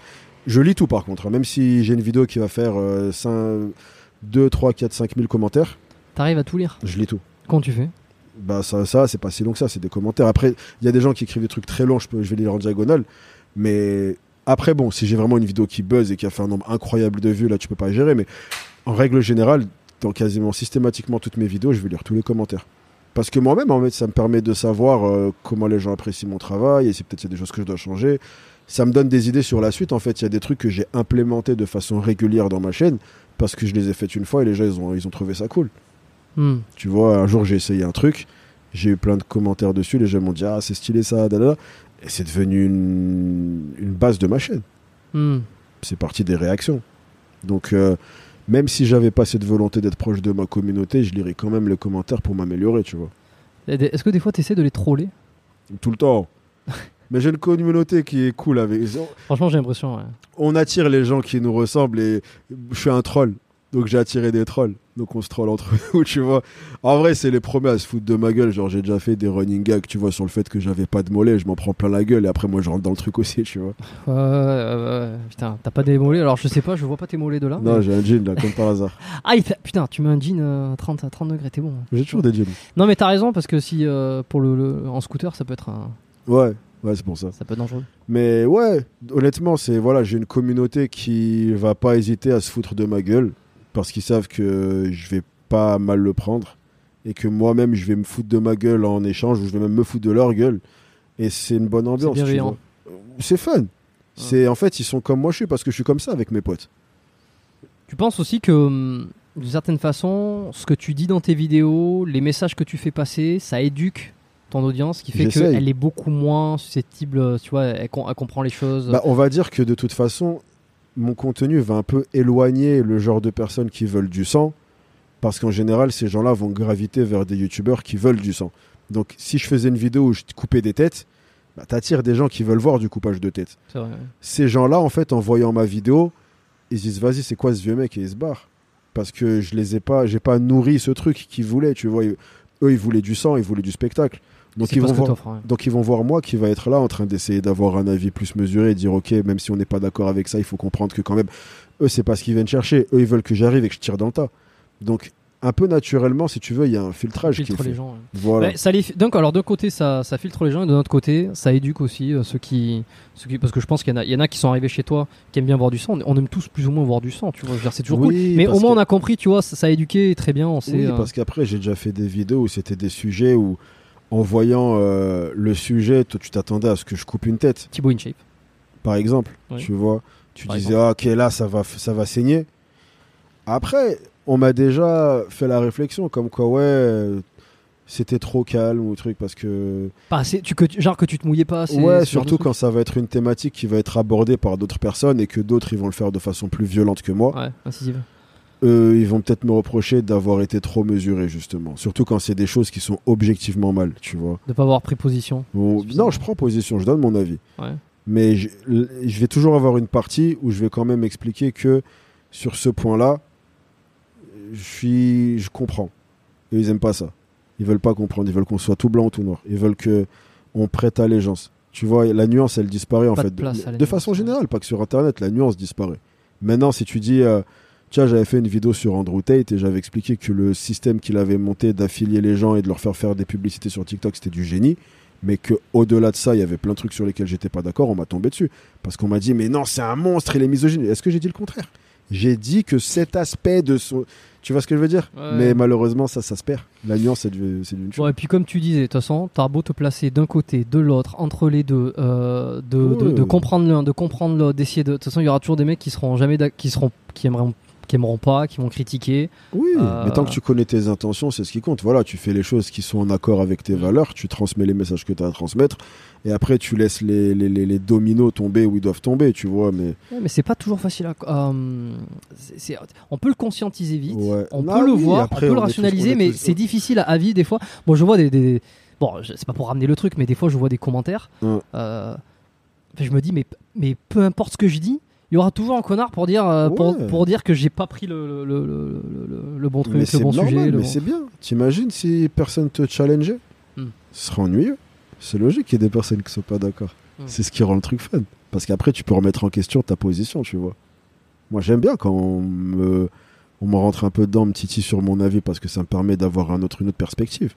T'as eu un, comme ça, un- quelqu'un qui t'a dit, qui t'a dit, qui a fait un commentaire, qui a dit quelque chose, qui a remis un peu en perspective les choses de ton côté Parce qu'un un commentaire a réussi déjà à te, à te Ouais. faire douter sur des propos que t'as eu ou te faire dire. ah. Plein de fois. Ouais. Ouais, plein de fois. J'avais fait pas mal de vidéos où j'expliquais euh, ce qui s'appelle le score ESG. En fait, le score ESG, c'est les marques, enfin les entreprises Ouais. vont faire certaines choses, alors qu'on pourrait qualifier de woke, même si tu vois ce mot, il veut un peu tout dire et rien dire, mais tu vois les trucs du genre. oui, on euh, inclut, on inclut. voilà, l'inclusivité. En Mhm. fait, les marques vont pousser ça parce que, en fait, ça fait que euh, leur- euh, ce score ESG, en fait, ça permet aux investisseurs de mettre de l'argent dans la boîte. En fait, c'est- la, la manière dont tu es bien vu, Voilà. dont tu es bien perçu. Voilà, c'est si tu marques des points sociaux. Par exemple, tu vois le- la, la période du mois euh, LGBT, quand tu vois toutes les marques transformer leur logo en arc-en-ciel. Ça, en fait, c'est genre le mois des des LGBT, tu peux le voir comme un mois compte double pour les marques. En fait, elles vont booster leur score ESG. Donc, on va mettre plein de trucs, on est inclusif, etc. Et en fait, j'avais fait une vidéo par rapport à ça. Ouais. Et pas mal de gens m'avaient justement parlé de l'impact social que ça pouvait avoir, même si on se sépare un peu du côté, euh, ça permet juste de faire des sous. Mhm. Et c'est vrai qu'en fait, il y a une partie de ces choses-là qui peut faire en sorte que certaines personnes puissent se sentir représentées alors qu'elles ne le sont pas d'habitude. En gros, ça m'a fait voir un peu le truc avec une perspective différente. Je reste convaincu que ça reste une manière de se faire bien voir et de gagner des thunes. Oui, bah, tout est tout Mais. J'avais quand même pas pris l'aspect social en compte. En gros, une personne qui a jamais euh, quelqu'un qui lui ressemble dans un film ou dans une publicité ou je sais pas quoi, et ben maintenant elle peut, grâce à la pression qui est mise par ce score, ça reste un impact positif sur certains aspects. Et ça, c'est des gens qui me l'avaient fait remarquer et j'en avais discuté avec eux, tu vois. Donc mettre, alors hum, si on peut résumer ça comme ça, mettre en avant euh, des, hum, Des minorités. des minorités et ce qui est, alors là par exemple on est sur euh, parce que euh, mettre en avant quelqu'un qui sera en surpoids, Ouais. par exemple. Ouais. Ça, ça- ça, c'est quoi? C'est une minorité, ça ferait partie du, Ouais, d'une c'est une minorité, minorité. pour augmenter le, C'est une le score? minorité. Le Ouais. score, ouais. Euh, tu penses qu'il vaut mieux mettre en avant les gens qui sont en surpoids plutôt que de ne pas les mettre parce que ils vont se sentir représentés et ça peut les aider à vouloir se remettre en forme. Est-ce que ça, ça, va avoir, ça va avoir plus d'impact pour les remettre en forme ou pour essayer qu'ils qu'ils changent, qu'ils s'améliorent En fait, ça va les- tout- parce que tout- le bah, truc, ça, les toujours- conforte- Il y a toujours deux types de messages, en fait. Si tu viens faire une publicité où tu montres une personne en surpoids qui, justement, met des tenues de sport, et explique qu'elle a un mode de vie sain, etc., bah, c'est du positif. Tu vois, mais en fait, tu vas pas régler ce problème en cachant ces personnes. Tu vois ce que je veux dire? Parce Ouais. que, justement, ne, se sentir caché et avoir honte, parce que qu'elle change ou qu'elle change pas, à l'heure actuelle, là tout de suite, ce physique-là, l'ont. Donc maintenant, il y a deux solutions. Est-ce qu'elles vont prendre conscience de faire des choses pour changer ce physique ou est-ce qu'elles vont simplement avoir honte et essayer de se mettre dans leur coin et être encore moins à même de changer ce physique? En fait, les gens, ils progressent pas par la honte, par le dénigrement, par quoi que ce soit. Ils progressent justement parce qu'ils se sentent bien de base. En fait, ça veut dire que même quelqu'un qui veut perdre du poids, la meilleure chance qu'il a de perdre du poids, c'est de base aimer son corps là maintenant. Et Tu se penses, dire, tu penses ça non, je le sais. Ouais. Je, je coach depuis beaucoup trop longtemps pour pas le savoir. Ah non, mais alors ça, ça m'intéresse fortement, tu vois, parce que ça va à l'encontre de ce qu'on entend beaucoup. Ouais, ça va à l'encontre de ce qu'on entend beaucoup. Et pourquoi tu crois que tout le monde est obèse?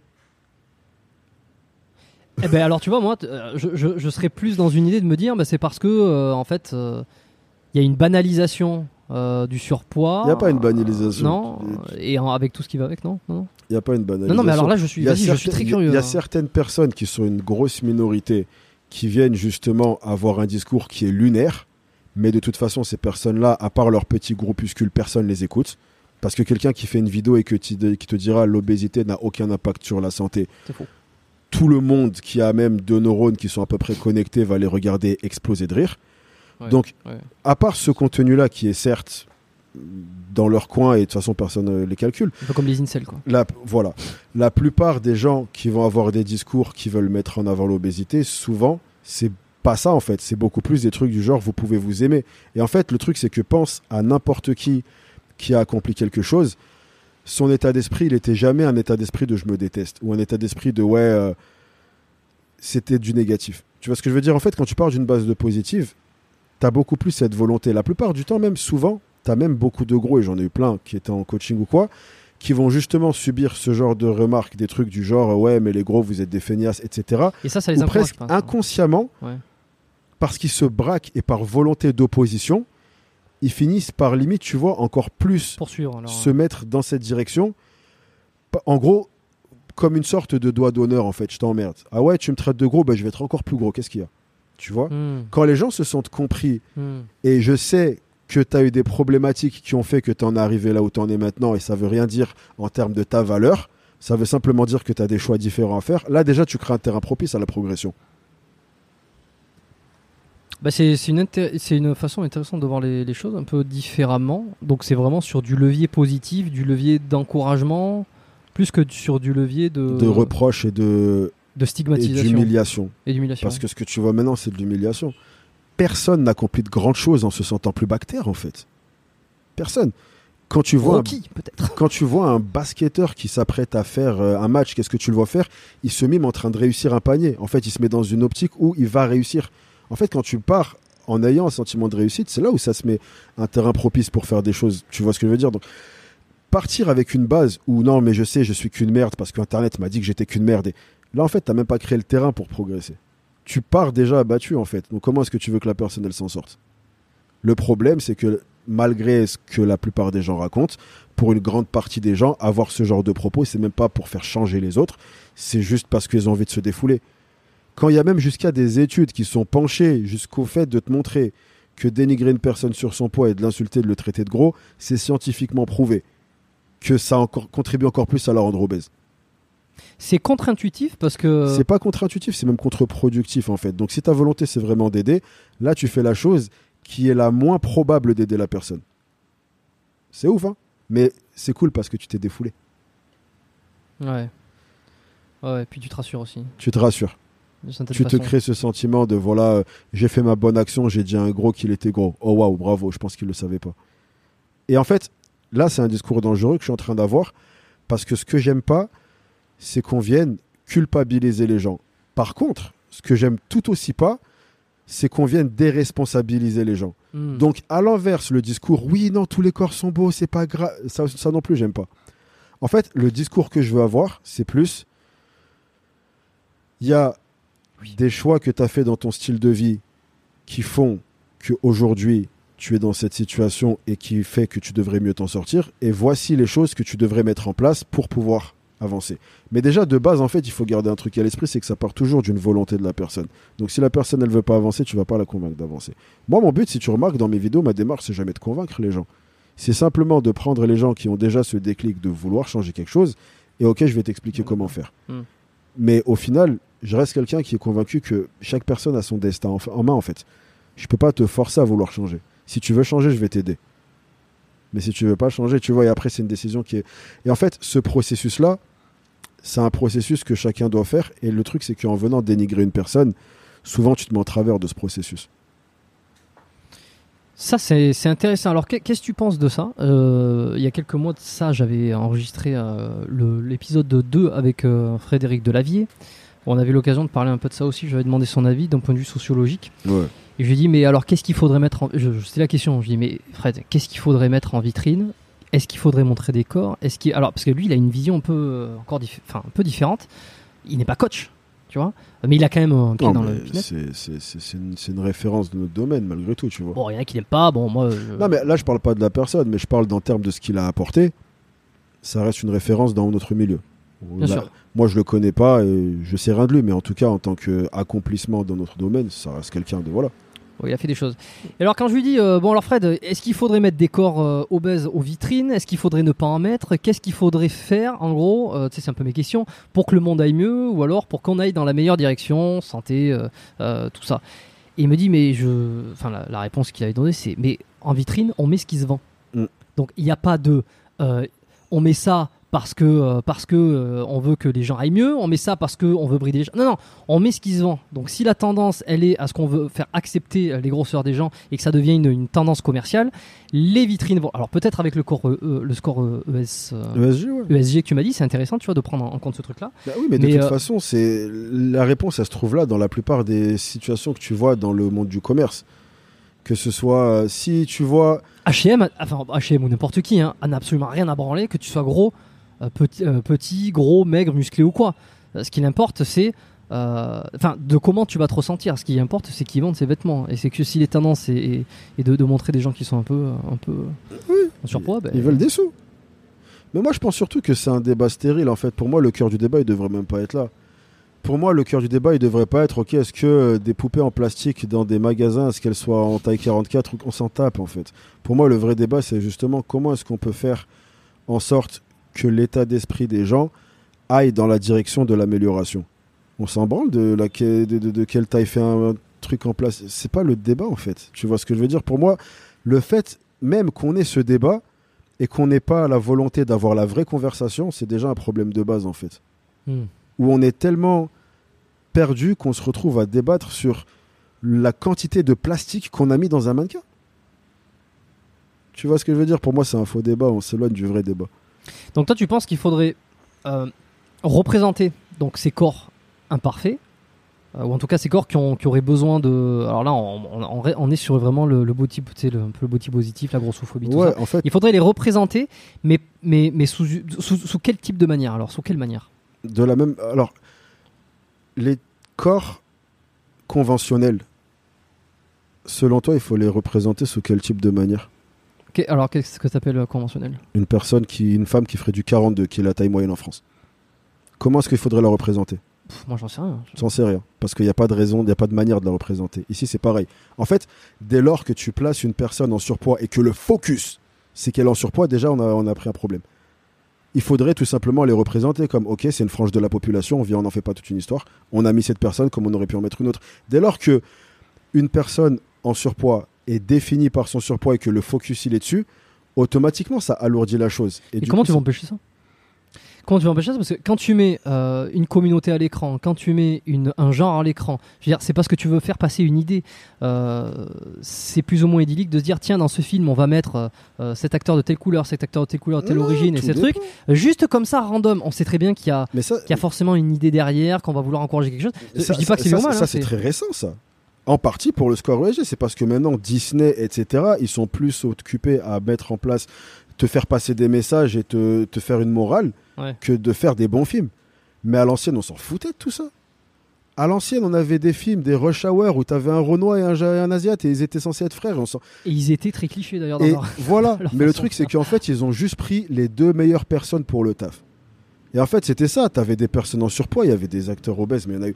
Est-ce que t'entendais des gens se prendre la tête parce que Christian Clavier ou parce que Gérard Depardieu? Non, parce que dans Obélix, il était incroyable et que c'était le Ouais. meilleur mec pour le taf. Hmm. Le focus, et à aucun moment on a dit ils ont pris Depardieu parce qu'il était gros. Non, ils ont pris Depardieu parce qu'il froissait tous les autres acteurs qui auraient pu prendre le rôle. C'était ça avant. En fait, c'est juste que maintenant on est rentré dans un, so- un climat sociologique tellement lourd qu'au final, eh ben, tout est devenu un combat. Et maintenant, on peut plus avoir un film qui est pas revendicateur. Avant, on n'avait pas ça. Avant, et justement, et, là, on en retouche au truc où ce que moi, ce qui selon moi serait la solution, c'est qu'on revienne à ce qu'on avait avant. C'est-à-dire, ok, il faut prendre un mannequin pour tel truc, et ben, tu prends le meilleur mannequin. Si c'est une personne en surpoids, ok. Si c'est une personne fine, ok. Il te faut un acteur pour ce film, tu prends le meilleur acteur pour ce film. Tout simplement. Par exemple, et c'est un truc qui s'est perdu. Par exemple, maintenant où tu as des films comme La Petite Sirène qui sort et ils ont pris une actrice principale qui était noire, tu sais très bien qu'ils ont cherché à prendre une noire. Tu vois ce que je veux dire? Ils n'ont pas dit, ok, c'est la meilleure actrice. Ils ont juste dit, ok, il nous faut une noire. Quelle est la meilleure noire? Idem pour des films où ils vont faire du, ce qui s'appelle du race swapping, où tu vois, Cléopâtre, pareil, ils ont pris une Renoir à sa place. Tu vois, c'est des trucs comme ça où en fait, on vient imposer un style parce qu'on veut ce type de personne. Et avant, on n'avait pas ça. Par exemple, tu as des films à l'ancienne du genre euh, Pirates des Caraïbes. Je sais pas si tu as vu Les gens des Caraïbes, mais il, il re- il ressemble pas à Johnny Depp. Sauf- sais pas, je- Que personne aurait pu faire Jack Sparrow comme Johnny Depp l'a fait. En fait, avant, c'était juste qui est le meilleur pour ce rôle, point barre. Et ça, c'est c'est perdu. Que ce soit dans les films Ah ou que ce soit de façon globale. Comment t'expliques là comme ça là c'est un sujet compliqué hein, c'est multifactoriel mais comment t'expliques que ça s'est perdu ou c'est que c'est fait la bascule pour Non, la bascule s'est faite dans le moment où on est arrivé à interagir à plus grande échelle, que ce soit avec les réseaux, etc. Et en fait, l'être humain est un animal social. De, de- de- un peu automatiquement, on va être amené à créer des tribus. Donc maintenant, en fait, il faut Mm. qu'on fasse partie d'une communauté. Tu vois? Tu as la communauté des... C'est pour ça que tout à l'heure, on disait qu'il n'y a plus de nuances, et c'est en partie à cause de ça. Parce que si tu es dans la nuance, on ne sait pas t'appartiens à quelle t'es. communauté. Hmm. Nous, on veut que tu sois dans cette communauté. Tu vois, par exemple, tu as des trucs du genre... euh, T'es t'es avec nous ou contre nous voilà. Et en fait, bah du coup, maintenant, ça en arrive à un stade où Mm. même un réalisateur de film, on veut voir t'es dans quelle communauté. T'es avec nous, alors il faut que tu mettes cette personne. Parce que sinon, t'es pas dans la communauté. Ok, ça a rien à voir avec ton histoire et ça va dénaturer ton film, mais on veut savoir t'es dans quel camp. Et c'est pareil avec la musique, c'est pareil avec les magasins de vêtements, c'est pareil avec n'importe quel type de divertissement. On veut voir t'es dans quelle communauté maintenant. Et tout est devenu juste extra-communautaire de façon globale. C'est pour ça qu'on n'a jamais été aussi divisé socialement, alors que paradoxalement, on n'a jamais été aussi rapproché grâce au réseau, etc. Oui, donc en fait, tout ça, tout cette- ce désir de vouloir mettre en avant certaines minorités, certaines personnes qui ne sont pas considérées comme. euh, parce qu'on pour revenir un peu sur le côté santé, fitness euh, et bien-être euh, physiologique, Ouais. euh, le fait de mettre en avant des, des personnes, euh, des personnes qui, sont, qui sont grosses, qui sont pas forcément musclées, qui ne qui représenteraient pas un standard physique attirant ou même de bonne santé. Ouais. Pour toi, euh, l'objectif, enfin c'est pas pour toi, c'est- clair que l'objectif n'est pas du tout de les sensibiliser ou de les faire progresser, mais Mm. c'est uniquement une histoire de bien-pensance, une histoire d'idéologie, et que finalement ça tire. En fait, toute cette histoire de vouloir présenter des gens ne tire personne vers le haut.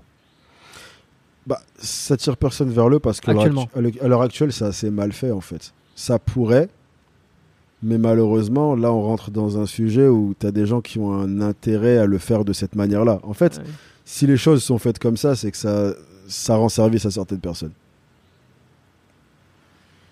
Bon, et à toi aussi finalement, parce que euh, ça fait éclore ton business. hein. Bah, Dans quel sens? Bah, dans le sens où euh, les gens, se, je sais pas, les gens se sentent mal ou pas d'ailleurs. Non, se sentent mieux.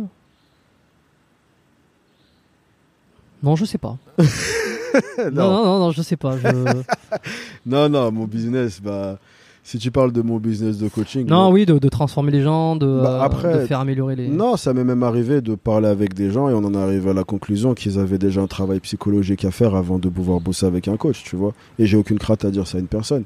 Ouais. Il y a des personnes qui, selon moi, elles sont allées vers le mauvais professionnel. Un psy t'aidera plus que moi je t'aiderai. Et j'ai aucune, aucun problème à le dire à quelqu'un qui en aurait besoin. Bon, c'est c'est vraiment, euh, c'est vraiment intéressant ce, ce côté un peu. bah, parce que là, sur le body positif, c'est que les représenter, les montrer sous un format positif, Mm. euh, les amènerait davantage à prendre conscience euh, de ce qu'ils pourraient faire pour être encore mieux, plutôt que de se sentir rejeté, de se sentir non inclus. Exact. Sachant qu'il faut garder, donc pour résumer un peu le truc, c'est qu'il faut garder la distinction entre la responsabilisation, c'est que c'est pas parce qu'on on, on- on inclut, on représente, Mm. on exprime, on montre, Mm. euh, qu'il faut le faire d'une manière à ce que tout est bien, tout est parfait, Mm. et il faut pas que ça change. Non, voilà, il y a juste un discours. Encore une fois, on est dans la nuance. Mais juste, pense à n'importe quel type de situation où une démographie a été exclue. Tu verras que ça n'a jamais bien fini. Je sais pas. Bah, pense à n'importe quelle Oh. situation dans l'histoire de l'être humain où on a pris un groupe de personnes et qu'on a dit vous, on vous cache. Ça finit jamais bien. Hmm. C'est juste pas un point de départ productif pour aucune situation. Est-ce que tu penses, parce que tu étais passé chez Rob, on en avait parlé euh, lors de notre premier épisode, Ouais, il y a très longtemps, hein. ça date, hein, ça commence à ça faire. date, ouais. sacrée vidéo, euh, je pense avait, avait, avait reaché énormément de monde. Ouais. Euh, j'ai fait un autre épisode avec, euh, avec The Rob, on a discuté, il a passé sa langue dans sa poche, tout ça, tu vois, il dit ce qu'il pense. Est-ce que tu penses que finalement son combat, je te, je te le demande à toi parce que tu es là-dedans, on est, on est dans, ce, dans ces sujets-là, Mm. son combat de vouloir euh, euh, finalement sensibiliser sur les produits dopants, sur toutes ces vidéos, en amenant des gens qui ont testé, le, qui ont testé les, les anabolisants, eux ils ont eu des super résultats, eux ils sont super contents, eux ils sont pas contents, eux ils ont des problèmes, eux ils ont des problèmes d'érection, eux ils ont des problèmes de santé, etc. Vraiment, il y a eu tout un panel comme ça. Et son cheval de bataille, c'était voilà, il faut dénoncer, il faut sensibiliser et montrer qu'une fois que été dedans, tu signes en bas à droite, comme il dit. etc. bon, maintenant, ça fait quoi? Ça fait, euh, ça fait un moment qu'il a fait toutes ces vidéos-là. Ces vidéos-là, toi, t'es passé. Est-ce que tu penses que tout ce combat-là, finalement, a servi positivement la cause de, de l'antidopage? Des retours que j'ai vis-à-vis de ça, j'ai l'impression. En tout cas, ah, Rob, c'est quelqu'un qui partage beaucoup les commentaires qu'il a. Et des commentaires qu'il partage où il y a plein de gens qui disent Ah, grâce à cette vidéo, euh, jamais je toucherai à ça, etc. Donc, en soi, selon moi, oui, je pense que ça a eu un impact, même si après, tu as toujours cette partie de la population où s'ils veulent en prendre, ils vont en prendre. qui sera, oui. Mais après, si en faisant ça, il arrive à en dissuader certains, c'est toujours un bon combat, tu vois. Donc il pourra pas, il pourra jamais convaincre tout le monde, mais en tout cas le, la frange de la population qu'il arrive à convaincre, oui, ça reste un bon combat à livrer. Parce qu'en fait, ça fait carrément le lien avec ce, ce- ce dont on en parlait. Si on, tu disais si on cache, ça se passe pas bien. Mm. Lui, il a fait le, il a, il a eu le parti pris de vouloir montrer, de vouloir tout dire Ouais. et tout dire. Ouais. Tu vois, c'est genre voilà. Maintenant, on va tout dire. Mais même ceux qui se sont battus une carrière grâce aux grâce aux produits dopants entre guillemets, Mm. on va quand même le dire, le, le mettre en avant. Mm. On va faire transparence. Je Mm. pense à Amon d'ailleurs euh, Mm. que j'avais reçu. J'avais fait un épisode avec lui. euh, Ouais, sacré un personnage aussi. Super lui. Ouais, tu, tu le connais. euh Non, c'est un très bon gars. ouais. Ouais. Bon, mais ouais. pareil, tu vois. Bon, après, on, on accepte, on n'accepte pas, mais euh, le mec est capable d'expliquer ses choix et puis de, de l'avoir d'une certaine façon raisu- raisonné. Bon. Ouais, voilà. Puis surtout, euh, bah, ça permet au moins de, pour ceux qui ne seront pas convaincus et qui vont le faire, au moins tu sais à peu près, parce que je pense qu'il y a rien de pire que se lancer dans ce genre de choses et ne même pas savoir ce que ça, ce qui est inclus dans le pack. Tu vois. Ouais. Pour, reprendre, pour en prendre l'analogie, ce pourquoi tu signes en bas à droite, tu vois. Donc, à la rigueur, après, au final, on est entre adultes. C'est des choix que tu fais euh, en tant qu'adulte et que je vais pas me mettre à dénigrer ou juger. Je les ai fait moi-même. Mais en tout Mm. cas, si tu les fais, au moins savoir Que tu saches. ce que tu fasses. Après, voilà, au final, c'est voilà, c'est c'est- ta décision à toi. Mais le faire en étant à l'aveugle, je crois qu'il n'y a rien de pire. Mais euh, tu sais que moi, je suis surpris à quel point euh, il y en a autant qui le font à l'aveugle. Mais il y en a beaucoup. C'est fou. A- Parce- Non, mais ça m'est arrivé même d'avoir des gens qui m'envoyaient des messages en me disant Ok, du coup, euh, j'ai je suis en train de faire ça, ça, ça. Du coup, tu me conseilles quelle dose? Je fais, je crois que tu t'es trompé de. Tu parlais, tu voulais parler au, au futur. Je m'apprête. Non, non, non, j'ai déjà commencé, mais je. Ok, donc t'as vraiment commencé un truc sans même savoir tes doses. Enfin voilà, c'est chaud, tu vois. Ouais. Eh ouais, mais il y en a beaucoup. Et euh, alors quand on bon, quand on s'intéresse, quand on s'était quand on s'est intéressé, on a un peu l'impression que tout le monde est plus ou moins au courant, tu vois, quand tu prends une saloperie, une, une drogue ou même j'en sais rien, Non, a tu peux te dire tiens, j'ai un petit peu regardé ce que c'est censé me faire histoire de savoir. Non non, non non, finalement, il y en a beaucoup qui, qui partent euh, sur l'utilisation de produits alors dopants euh, ou, autres produits dopants. Ah oui. Que- quelle est ton quelle est ta perception toi sur euh, sur les produits dopants aujourd'hui? Euh, T'en as, as pris dans le passé? Mm. Est-ce que tu vas en reprendre? On en a tu- parlé déjà, non? Ouais. Ouais, Oui, oui, non, mais oui, c'est, je sais qu'on en avait bien parlé la dernière fois, tu as expliqué, mais aujourd'hui, quel est ton. Bah, Ton en ce avis là-dessus? concerne, moi, c'est pas quelque chose que je referais. J'ai eu mon expérience avec. Tu vois. C'est vraiment fini, quoi. C'est... Ouais, ouais. Même TRT. euh. Non, bah, en fait, j'avais euh, j'avais fait une cure qui était quand même assez conséquente. Du coup, après, j'avais passé quelques mois en TRT parce que si je passais de la cure à rien, j'aurais fait un crash. Après la TRT, j'ai arrêté pendant un moment et j'ai fait des analyses et mes taux de testo étaient bien, tu vois. Donc, si mon corps il a réussi à relancer tout seul, bah ok, cool. Tu vois, et si plus tard j'ai besoin de TRT, je ferai une TRT. Mais en tout cas, à l'heure actuelle, j'ai pas eu la nécessité d'en faire une. Après. euh, Ça te tente pas, tu sais euh, non, non. Non, pas du tout. C'est vraiment fini, quoi. Ouais. C'est. Je pense avoir euh, fait le tour de la question, entre guillemets. Eh ben, tu vois, ça m'amène sur un autre point, c'est où, qu'est-ce que ça représente le fitness aujourd'hui pour toi? Dans ta vie, c'est, c'est quoi? Combien d'entraînements par semaine? Est-ce que. euh, 5. Non, on va dire 5 et une séance euh, hit, cardio, euh, un peu de vélo, tu vois, mais 5 séances de muscu. Et après, euh, ce que ça représente, bah, ça reste ma première passion et ce que je fais depuis des années, tu vois, et maintenant encore plus parce que c'est devenu mon taf. Donc, euh, c'est le truc auquel j'occupe la plus grande partie de mes journées. Soit je suis en train de m'entraîner, soit je suis en train d'entraîner des gens, soit je suis en train de faire des vidéos qui ont un rapport plus ou moins avec le sport. Donc, c'est vraiment un truc qui, 80% de ma journée, il est, consacré à ça. hmm, Donc, ouais, euh, partie de ta vie. Ça reste une partie très très importante. Moi, je trouve qu'il y a une tendance qui va arriver de plus en plus, qui est déjà le cas avec euh, Brian Johnson. Tu en as fait une vidéo d'ailleurs? Ouais. Ouais, celui qui veut. euh, euh, celui qui veut rester le plus jeune longtemps, Ouais, ouais, c'est vraiment là, cette course vers la jeunesse et l'immortalité. Ouais. Alors on en entend beaucoup parler évidemment Elon Musk euh, ou je sais plus qui en parle, tu vois, c'est vraiment c'est ce, ce désir de l'être humain de vouloir euh, être immortel. Mm. Encore beaucoup de hacks, tu vois, qu'est-ce qu'il faut prendre, on est encore beaucoup là-dedans, tu vois, les UV, la crème, les trucs comme ça. On sait aujourd'hui que une des une des activités les plus conservatrices, c'est la musculation. Mm. Je trouve qu'il n'y a pas encore trop de liens. On, on- on entend beaucoup d'immortalité, beaucoup Mm. de, de, enfin de, voilà, de jeunesse éternelle, mais il n'y a pas encore, euh, on a, il y a pas encore le match qui s'est fait avec euh, l'entraînement musculaire ou même l'entraînement cardio. Ouais. T'as pas cette impression-là, toi? Non, parce qu'il y a encore toujours beaucoup de stigmatisation et d'idées reçues autour de ce sport. Tu vois, c'est les gens. Pour encore une fois, parce que nous, en fait, on est dans ce domaine, donc on s'en rend pas compte. Mais pour Monsieur et Madame tout le monde, la musculation, c'est un, un, un sport marginal. Tu vois, c'est. C'est un truc de bodybuilder de. Arnold des années En 70. fait, hein. si t'es dans une salle, c'est que t'es un bodybuilder. Il y a beaucoup de gens qui pensent encore ça. Et pour beaucoup de gens, en fait, voilà, ils n'arrivent pas à comprendre l'impact santé de la musculation. Ils vont vraiment voir l'impact. euh, ouais, euh, tu le fais pour avoir des grosses épaules et des gros biceps, tu vois. Mais est-ce que ça changera un jour? Je sais pas. J'essaye de faire ma petite contribution pour que ça change. Hmm. Mais après, là, on, voilà, on se bat contre euh, un ennemi. C'est David contre Goliath, là. Donc, euh, Je sais pas si t'as déjà exprimé ton idée là-dessus. Je vais te demander parce que c'est marrant et que ça me fait, ça me fait marrer. Euh, bon, tu vois un peu ce qui se passe avec la zététique? Ouais. Avec le dos rond, avec le renforcement. Ouais. Soit, on- soit on s'abîme, soit on se renforce. Il Ouais. y a vraiment ce clivage, quoi. Moi, Ouais, moi, encore que- une fois, manque de nuances, on en revient toujours à la même chose. Et je ne comprends toujours pas pourquoi, après, ça va faire plus d'un an, je crois que c'est que c'est euh, ces histoires euh, entre d'un côté les zététiciens, d'un côté les non des zététiciens, Ouais. se prennent encore le bec. J'ai l'impression d'avoir un peu compris euh, le truc, c'est que finalement, oui, tu te renforces jusqu'à un certain niveau, et après, là où les gens s'embrouillent, c'est à partir de quand ça devient délétère, tu vois? Et alors, il y en a certains qui vont dire ben, de très tôt, tu vois, donc ne faites pas de squat, ne faites pas de solitaire, parce que dès le début, en fait, c'est pas bon. Et puis ceux qui disent, ben non, non, on peut aller vraiment au-delà. Allez, je te lance là-dessus, qu'est-ce que t'en penses, toi? Où c'est que tu te places? Bah, ce que je pense du débat ou ce que je pense de vraiment du sujet de base? Euh, des deux, j'ai envie Bah, de te après, dire. en ce qui concerne le débat, comme tu as dit, c'est une histoire qu'on a entendue et re-entendue. Et tout le monde a à peu près compris.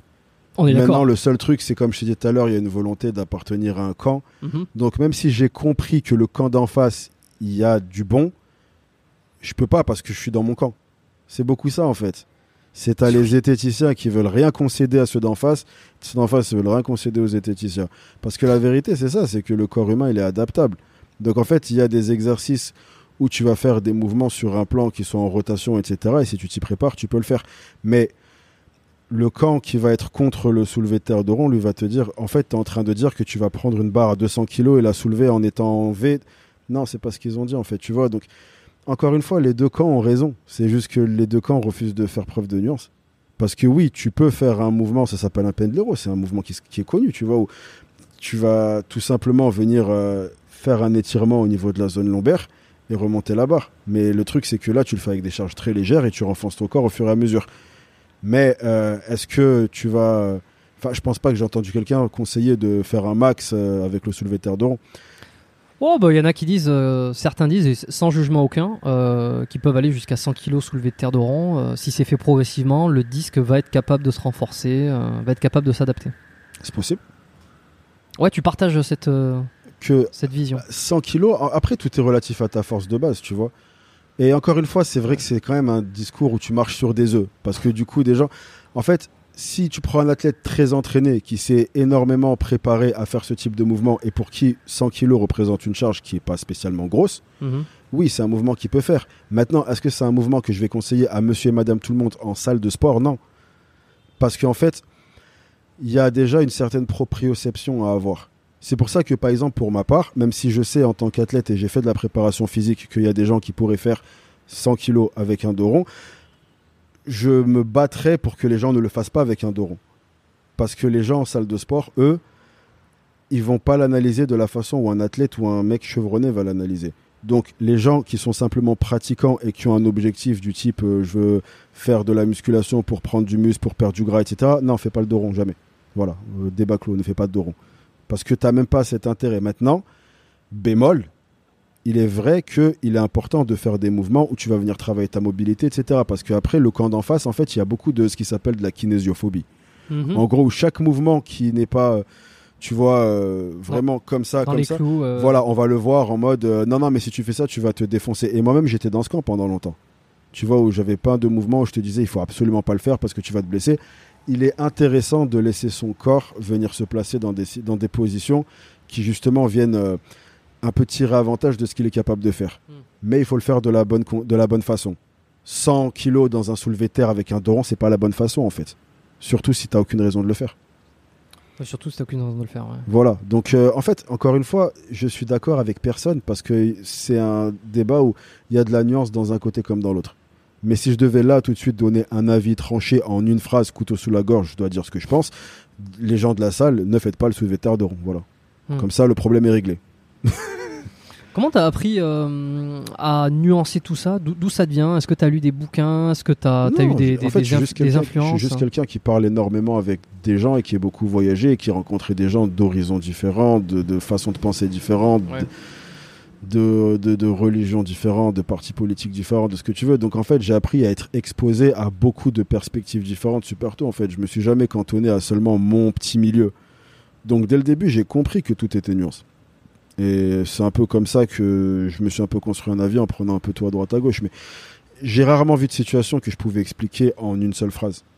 Et de base, ma personnalité, elle est telle que j'aime bien creuser les choses. Donc même si en apparence un truc me paraît simple, je vais avoir envie de le creuser. Tu vois. Est-ce que ça fait, ça fait quelqu'un de toi, euh, ça fait de toi quelqu'un de rationnel, de très rationnel, qui va juger euh, le pour, le contre, qui va faire le, le bilan, l'état des lieux des choses avant de prendre une décision Ou est-ce que tu restes quand même euh, émotionnel sur certaines prises Non, de, je- de je- décision? Non, je suis très peu émotionnel. Pragmatique alors. Ouais. Ouais, je suis très peu émotionnel. Dans mes décisions, je suis vraiment pas émotionnel du tout. Ça veut dire que t'évites de faire deux fois la même erreur.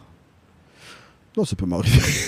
non, non, mais attends, mais parce que moi je suis comme ça, je suis pragmatique et si je peux éviter de faire deux fois la même erreur, j'essaie de le faire. général. Évidemment, ça. des Après, fois, j'apprends ça aussi, coince, mais- j'a- j'apprends aussi beaucoup des erreurs des autres. J'observe beaucoup. Donc Ouais. des fois, je vois une erreur que quelqu'un a fait et je sais que je vais pas la faire. Ouais, genre, genre quoi? C'est- Il y a, il y J'ai a- pas d'exemple. il y a euh, pas un truc qui te vient? Non. Non, non, j'ai pas d'exemple là tout de suite, mais en tout cas, dès que je vais voir quelqu'un euh, faire une connerie, je vais comprendre que c'est une connerie, tu vois. Hmm. C'est intéressant. Et alors, où c'est que tu as envie d'aller un peu maintenant euh, Est-ce qu'il y a des, des thématiques sur lesquelles tu as envie d'aller chercher? Tu as des, des objectifs, des projets euh, en dehors de ton application euh, Sur le contenu, sur les messages que tu veux faire passer? Ah. Est-ce que tu veux, tu veux taper d'autres sphères? Tu veux. euh, Non, j'aime bien ma sphère. Ouais. Je trouve ma sphère cool. je vais rester dans... On reste à la maison. Non, j'aime bien ma Mm. thématique, j'aime bien ce que je suis en train de construire. Puis comme je l'ai dit, ça avance à une très bonne allure et ça se développe comme il faut que ça se développe. Et pour l'instant, je l'ai fait en restant fidèle à moi-même. Donc j'ai pas envie de venir maintenant, tu vois, faire des choses qui ne me correspondent pas parce que je veux que ça aille encore plus vite. Tu vois ce que je veux dire? Je continue à développer à l'allure où ça se développe. Et je continue à faire des choses qui me ressemblent en fait. Et pour l'instant, j'ai réussi mon pari depuis le début à ne pas venir euh, aller à l'encontre de qui je suis ou de ce que j'aime ou de ce qui me correspond pour pouvoir euh, grappiller un peu de popularité en plus. J'arrive à tout avoir en étant fidèle à moi-même, donc je vais continuer comme ça. Ouais, non, t'as vraiment, comme on dit dans, dans le jargon, t'as vraiment fait ton trou Ouais. et tardivement entre guillemets parce que quand tu as commencé à faire des vidéos à, à t'exprimer sur le sur ce sur cette thématique là il y avait déjà beaucoup de beaucoup de personnes Ouais. tu fais pas partie de ceux qui sont arrivés il y a 10, il y a, il y a 10 ans ou il y a 15 ans Non, j'ai raté le train. et ouais mais tu vois ça prouve qu'on peut rater le train et quand même euh, Oui, sauter de dedans hein. Ouais, après, c'est juste. Qu'est-ce que tu as à proposer, tu vois Si tu as, si t'as un message à donner, donne-le. est-ce que tu as des coachs qui viennent te demander comment faire pour avoir plus de plus de visibilité euh, oui, comment... tout le temps. Ouais. Ouais, bah qu'est-ce que tu leur réponds? C'est du cas par cas, ça dépend. Je regarde des... Si j'ai le temps, je regarde un peu son profil et je lui dis, ok, moi je pense qu'il te manque ça ou quoi. Mais après, si je devais donner une réponse générale, c'est tout simplement soit à l'écoute. En fait, ne décide jamais. Le problème des gens, c'est qu'ils sont trop dans la planification.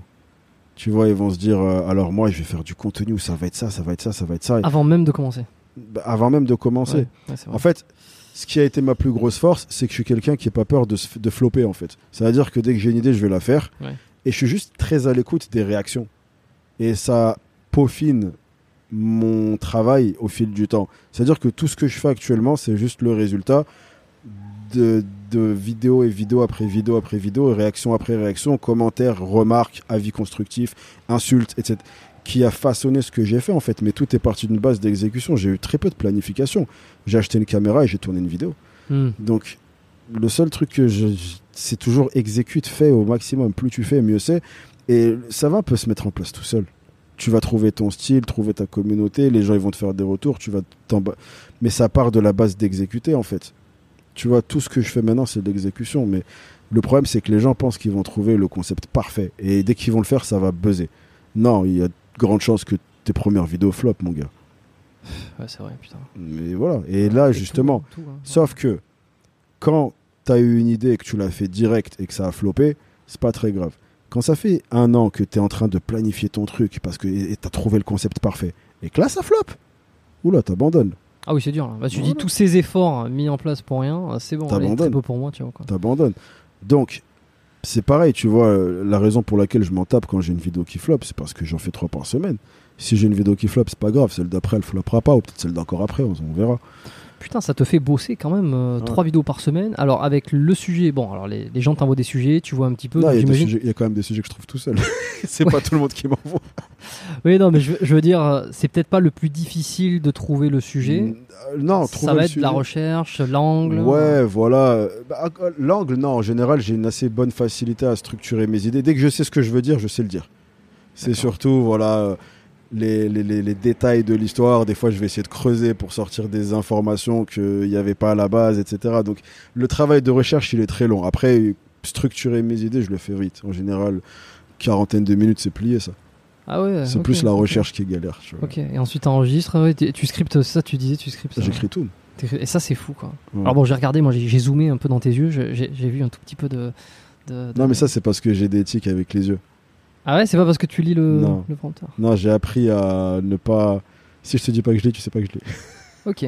Non, là, c'est vraiment. j'ai Bah là, par exemple, je suis sur Marc, mais quand je parle, des fois, je peux avoir tendance à faire ça, tu vois. Oui, non, mais ça va, comme tout le monde, moi aussi, je regarde à gauche, à droite, et puis tu Mm. réfléchis, donc des fois les yeux ils partent dans tous les Ouais, sens. voilà. Mais, euh, mais, Mais euh, non, après, sinon, j'essaie de. J'ai appris à lire sans que tu vois que je lise. Mais après, quand on me demande, je le dis, hein, c'est pas. Bon, Bon, t'as eu des blessures un peu là ces- cette dernière année, des choses qui t'ont empêché de, de t'entraîner? Non. Pas du J'ai tout. eu, euh, Si, j'avais une galère au poignet. Le tendon. euh, Tendon sur la partie supérieure du, de l'avant-bras. En fait, c'était. J'avais fait un... une levée latérale mal échauffée. Et tu sais, vu qu'en gros, bah, là, tu tiens l'haltère, ça c'est en Ouais. tension. Ok. Et pff, je me suis mal échauffé, j'étais parti assez lourd et du coup j'ai senti une sorte de pincement. Et je l'ai traîné pendant longtemps, mais tu sais à cause de quoi? À cause de, du fait que maintenant je travaille sur un ordi. Et qu'en gros, bah, tu sais, t'es tout le temps comme ça. Mhm. Du coup, ça l'empêchait de vraiment guérir. Et tu sais comment je l'ai réparé? J'ai acheté les souris euh, verticales. Oh, J'étais sûr. ça ouais. m'a changé la vie, ça. Ouais, c'est bien ça. C'est inc- incroyable. les- les souris ergonomiques là. C'est incroyable. Mais tu sais que pendant 4 mois, je me suis traîné la douleur au poignet à cause de ça. Ouais. Parce qu'en gros, le- la levée latérale, elle a bien démarré le truc et après la souris, elle empêchait de guérir. La souris ergonomique, au bout de 3 semaines, j'avais plus mal. Ok. C'est une dinguerie. Alors j'ai jamais utilisé. Sachant que les gens, ils disent ouais, mais ça prend un petit temps à prendre en main. Moi, j'ai pas eu. Dès le début, je l'ai prise en main. Ouais, t'es vraiment. Voilà, je montre une image là. T'es vraiment. C'est t'es souris comme ça. euh, C'est juste qu'en fait, t'as la main à la verticale, mais tout est pareil. Après, t'as Ouais. des boutons sur le côté. En plus, j'en ai acheté une, tu vois, tu peux customiser les touches et tout. Je travaille encore plus vite qu'avant. Je crois qu'il y a des souris aussi euh, où le tu déplaces le curseur avec le pouce. Bah, c'est ça que j'ai. Ah oui, c'est ça. Ok, parce que là, ce que ce que j'ai à Ouais, il y a une espèce de boule ici. Là, t'as deux touches. Et en Ah, haut, doit être encore deux autres touches. C'est Ouais. Logitech. C'est ça?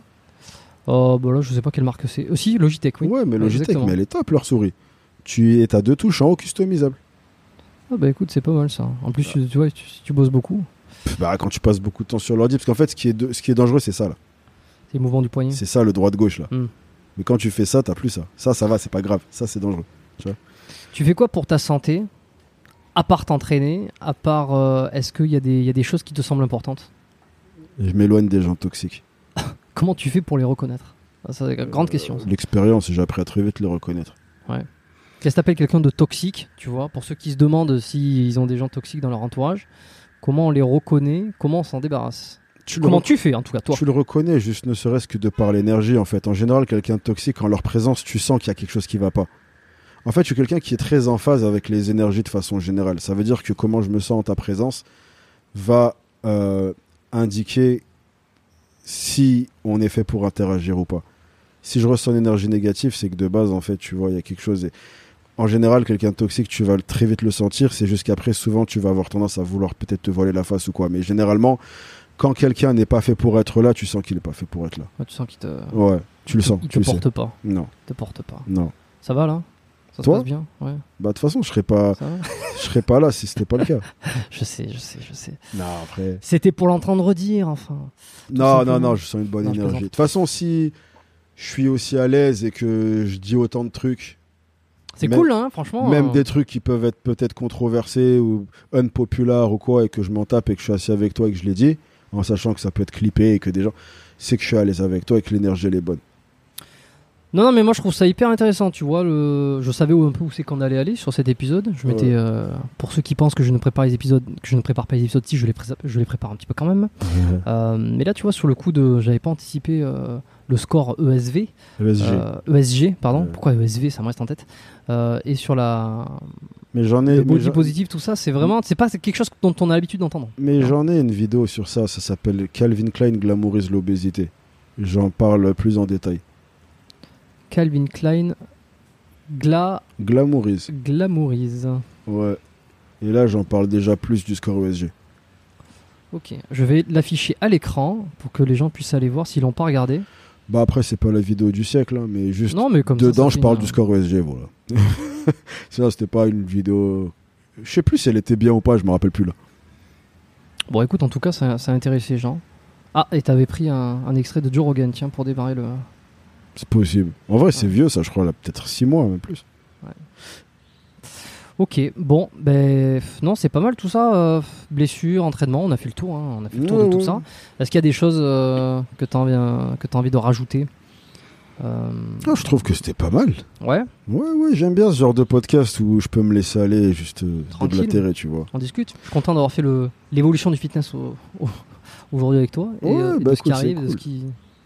Ça me permet, tu vois, je fais beaucoup moins de podcasts maintenant, mais les podcasts que je vais faire, c'est des podcasts comme ça, tu vois, où on a une discussion, à la limite, j'ai l'impression d'être tous les deux, tu vois, et juste ça part. C'est Oh, les podcasts que je préfère. Là, c'est quand t'es pas en train de suranalyser. Non, mais si je dis ça, euh, comment ça va être perçu non, non, tu sais. Et tu sais que ça c'est vraiment difficile parce que je suis, euh, je suis très souvent dans, ce, dans cette réflexion-là. J'essaye, alors j'oublie au bout d'un moment, tu vois, au bout d'une heure de discussion ou quoi, j'oublie. Euh, mais euh, malgré tout, il y a toujours, j'ai toujours cette petite voix à l'intérieur de me dire, ok, si je vais là, je sais très bien que des gens vont, passer, vont penser ça. Et surtout là, depuis ces derniers temps, Mm. où en fait le podcast a pris quand même pas mal d'ampleur, ça, ça a monté les écoutes. Je pourrais donner les, les chiffres après un peu là. Je t'expliquerai euh, comment ça s'est fait. Et donc euh, il y a de plus en plus de commentaires, des gens qui arrivent de n'importe où, de n'importe quoi. Et donc euh, j'ai toujours cette petite voix de me dire, tiens, je sais que là. On va m'attendre ici, je sais que là on va pas m'attendre là, là on va me dire qu'il aurait fallu que je rebondisse alors que j'ai pas rebondi, tu vois, donc euh, c'est un, travail, les gens s'en rendent pas forcément compte. Je pense que quand on n'est pas créateur de contenu d'une certaine façon, qu'on fait, qu'on met pas en ligne des Oui, choses, oui, c'est c'est un, monde différent. C'est tout un monde. un tu pénètres dans un monde que, tu, que, que les gens autour de toi pourront pas comprendre. Ça veut dire que tu vas avoir des problématiques que les gens vont pas pouvoir s'identifier. C'est pour ça que généralement, même, euh, je vais très rarement parler des problèmes que je rencontre en tant que youtubeur. Tout simplement parce que pour la plupart des gens, euh, c'est juste un youtubeur qui se plaint de ses problèmes de youtubeur. Ouais. Et par exemple, tout simplement, tu vois, l'aspect santé mentale qui est super important quand tu es créateur de contenu. Enfin, les gens se rendent pas compte, mais tu as plein de gens qui ont une santé mentale qui aura des pâquerettes.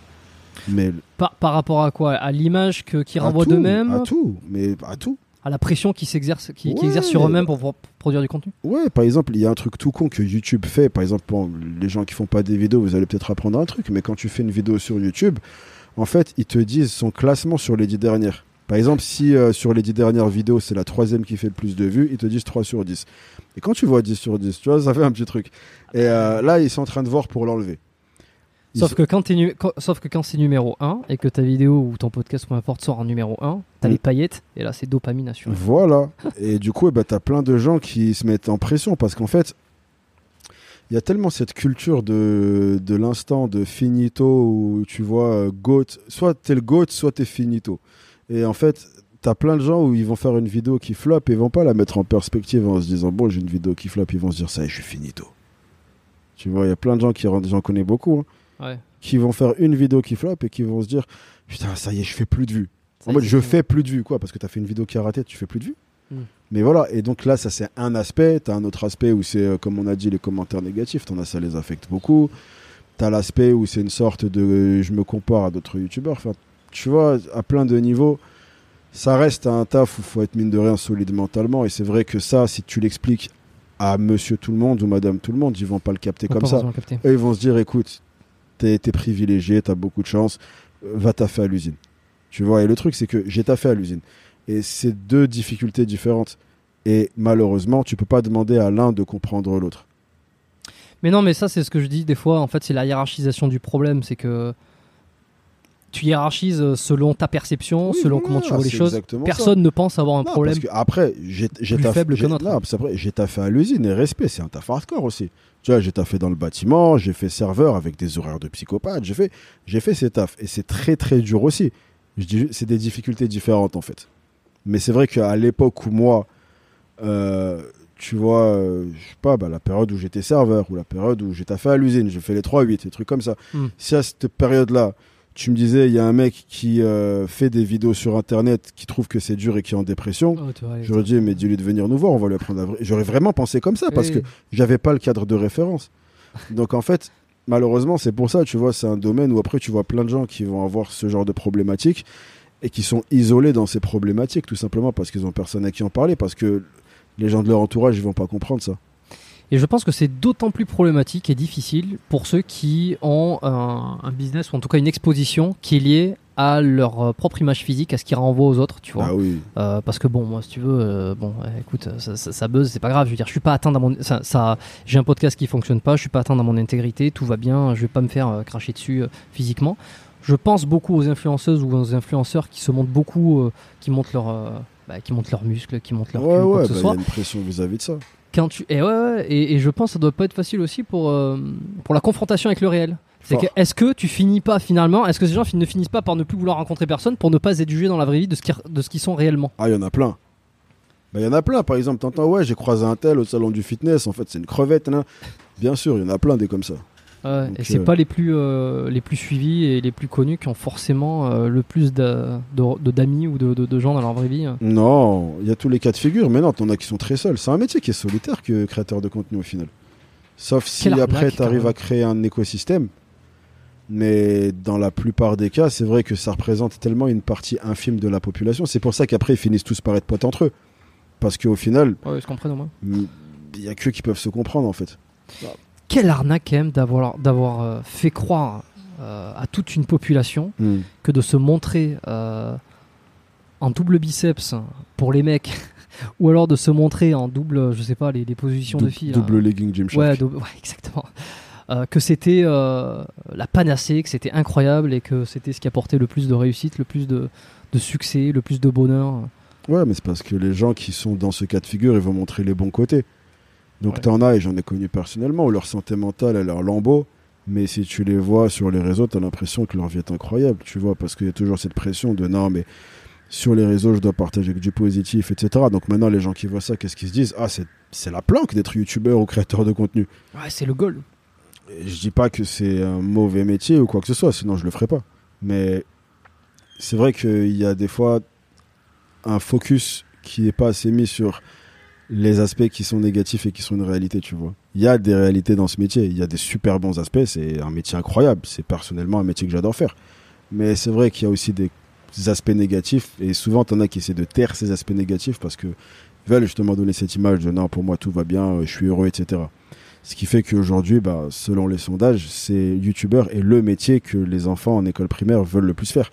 Tu veux faire quoi quand tu seras grand? La plupart répondent youtubeur. Hmm. Il n'y a plus de pompiers, astronautes, je sais pas quoi. tu vois. Et en, bah oui, non, en plus, il n'y a absolument rien d'idyllique parce qu'une fois que tu atteins, et ça, ça on s'en rend pas compte, mais attends, 3 vidéos par semaine, euh, des TikTok, des Reels, euh, tu travailles sur tes, sur tes accompagnements euh, privés et tout ça, je veux dire, tu, tu bosses, tu bosses. Mm. Euh, c'est pas. euh, euh, parce que on a l'impression que la vie de quelqu'un euh, euh, est simplement ce qu'elle est sur ce qu'il montre. Hmm, Tu veux, je le vois une fois par semaine sur mon feed euh, YouTube et je le vois une truc. Donc ce mec, oui, en fait, il a la belle vie. Attends, il fait une vidéo, voilà, et ensuite il glande.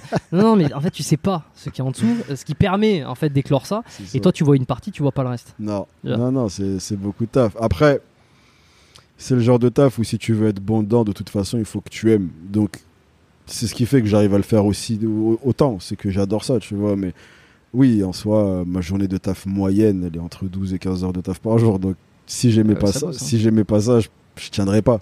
Hmm, Tu fais pas 15 heures par jour un truc que tu détestes. hmm. C'est parce que j'adore faire du contenu.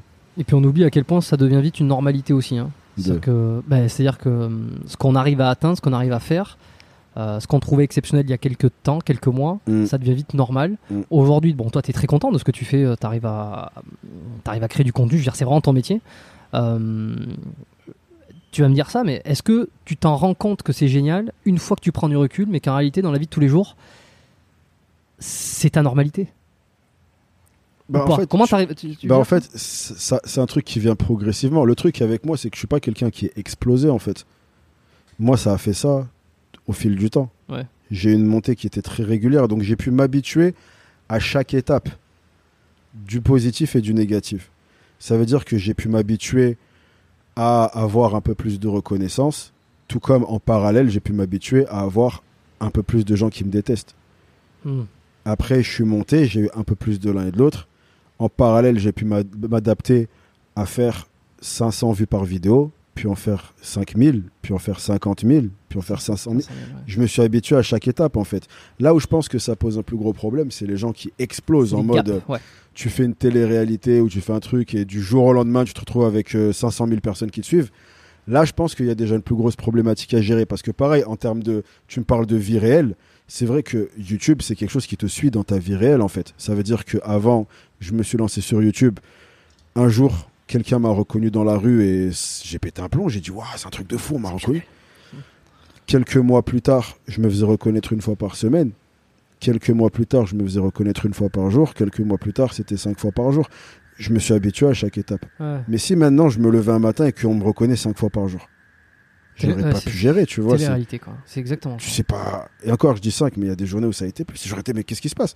En fait, le fait d'avoir eu cette progressivité fait que tous les bons aspects, les mauvais aspects, etc., bah, j'ai pu les gérer euh, au fil du temps, en fait. Idem pour, genre, euh, même pour l'aspect monétaire. Hmm. J'ai au début ma chaîne me coûtait de l'argent. Après, c'était équilibré. Après, c'était un petit complément de revenu. Aujourd'hui, c'est mon salaire. Mais j'ai pu m'habituer à chaque étape. Si je m'étais levé un matin et que je gagnais des sous en faisant ce que j'aime, mais du jour au lendemain, sans avoir eu à faire toutes ces étapes et à travailler autant, j'aurais sûrement pris la grosse tête. Hmm. Tu vois, en fait, le truc, c'est que ça s'est Hmm. tellement fait progressivement que ça s'est fait de la bonne manière, en fait. J'ai pu m'adapter à tout ce que ça implique. Bon, bah, t'as un peu fait le zététicien de la réussite, c'est-à-dire que t'as adapté ton corps. Le, le parallèle à la con. T'as adapté euh, ta psychologie euh, Hmm. au fur et à mesure de- du succès que t'as Oui, eu. voilà, pas fait d'un coup. quoi. Mon. Tout a été fait de la. Je pense que euh, si ça devait être refait, je referais exactement pareil. Je suis content de ne pas avoir explosé. Il y a des moments où j'avais un peu cette voix de me dire j'aurais aimé euh, avoir ça plus vite. Ouais. Mais en fait, non, je pense que ça s'est fait comme ça devait se faire. Tu vois, ça a mis mine de rien 3-4 ans de travail acharné, mais ça s'est fait au rythme où ça devait se faire. Eh bien, chapeau, félicitations pour ce que t'as fait et ce que tu vas entreprendre. En... L'application sort quand? Oh là, on a le temps, on a le temps. Si tout se passe bien, euh, fin du premier trimestre 2024. Ok, bon, il y a encore un petit peu le temps. Non, mais c'est pour ça, parce qu'on parle de travailler beaucoup. Là, il y a ce que les gens voient sur les réseaux et tout, mais l'application derrière, que c'est du taf. Euh, si, si, si, si. C'est. Euh, Avec ouf. les développeurs, tu dois faire des allers-retours. On euh. fait des visios toutes les semaines. On... Ouais, j'imagine. En plus, investissement, je pense que tu dois mettre un, un billet aussi ça pour que ça coûte se très cher. Classique. Mais c'est vraiment un projet qui me tient. Pour moi, ce sera l'œuvre de ma vie, je pense. C'est vraiment un projet qui me tient à cœur. Et la raison pour laquelle elle met aussi longtemps à sortir, c'est que je veux vraiment que ce soit quelque chose qui a de l'impact, tu vois. Et j'y mets vraiment tout ce que j'ai, à tous les niveaux, et j'ai vraiment hâte qu'elle voit le jour. C'est, c'est vraiment un truc où je mets, je mets mes tripes. Eh bien, rendez-vous euh, dans un an, à peu Si près. tout se passe bien, Euh, après, C'est pas un truc que je sortirai tant qu'il est pas comme jeu. Et s'il doit prendre 5 ans, il s'y prendra 5 ans. C'est Hmm. pour ça que j'ai pas annoncé de date. Ok, bon. T'as un bouquin à me recommander là euh, Alors, tu m'as dit là tout à l'heure, enfin, on discutait, quand on discutait, que t'avais pas trop le temps de lire, ou disons que tu ouais, pas mis voilà. dans tes prios, J'ai ouais. toujours été un gros lecteur. Mais c'est vrai que ça fait au moins. Depuis que mon activité s'est vraiment étoffée, j'écoute beaucoup de podcasts, mais je lis beaucoup moins de livres. Ça fait très longtemps. Qu'est-ce que t'écoutes? Comme podcast? Ouais. J'aime bien écouter soit des podcasts euh, bah, sur le sport. Il y a par exemple un podcast qui s'appelle Mind Pump que j'aime bien. Tu connais pas? Mindpump. Il est Américain? cool. Mais J'écoute beaucoup de podcasts, podcasts anglophones. Ouais, parce que tu oui, t'es t'es complètement bilingue. C'est parce que c'est le réflexe que j'ai en fait. Mindpump, mais il y a. Non, je, je le connaissais pas. Il est super, je pense que tu vas kiffer. Ouais. Bah après, les premières euh, 30-40 minutes, il parle un peu de la pluie et du beau temps, donc il faut faire avance rapide. Oh, tu sais, ici aussi de temps en temps. hein. Ouais, ben voilà. Mais après, des... ça... il rentre dans du pointu niveau technique. Moi, j'aime bien. Mindpump, ok. Après, euh, en ce qui concerne. euh, J'aime bien Gary Vaynerchuk, c'est un entrepreneur, j'aime bien les, les podcasts qu'il fait. Il- il- J'ai l'impression qu'il devient un peu has-been. Alors, je sais pas si c'est moi. Euh, toutes ses vues ont chuté. Euh, Bah, parce il que était, il c'est était il- hyper tendance là pendant des années. Bah, parce là, que il- il tire un il- peu la gueule, j'ai l'impression. en soi, il répète beaucoup les mêmes choses parce que c'est c'est le problème quand, t'es- quand tu veux pas euh, vendre du rêve entre guillemets, c'est qu'au final, il n'existe pas 150 façons de dire la vérité en fait.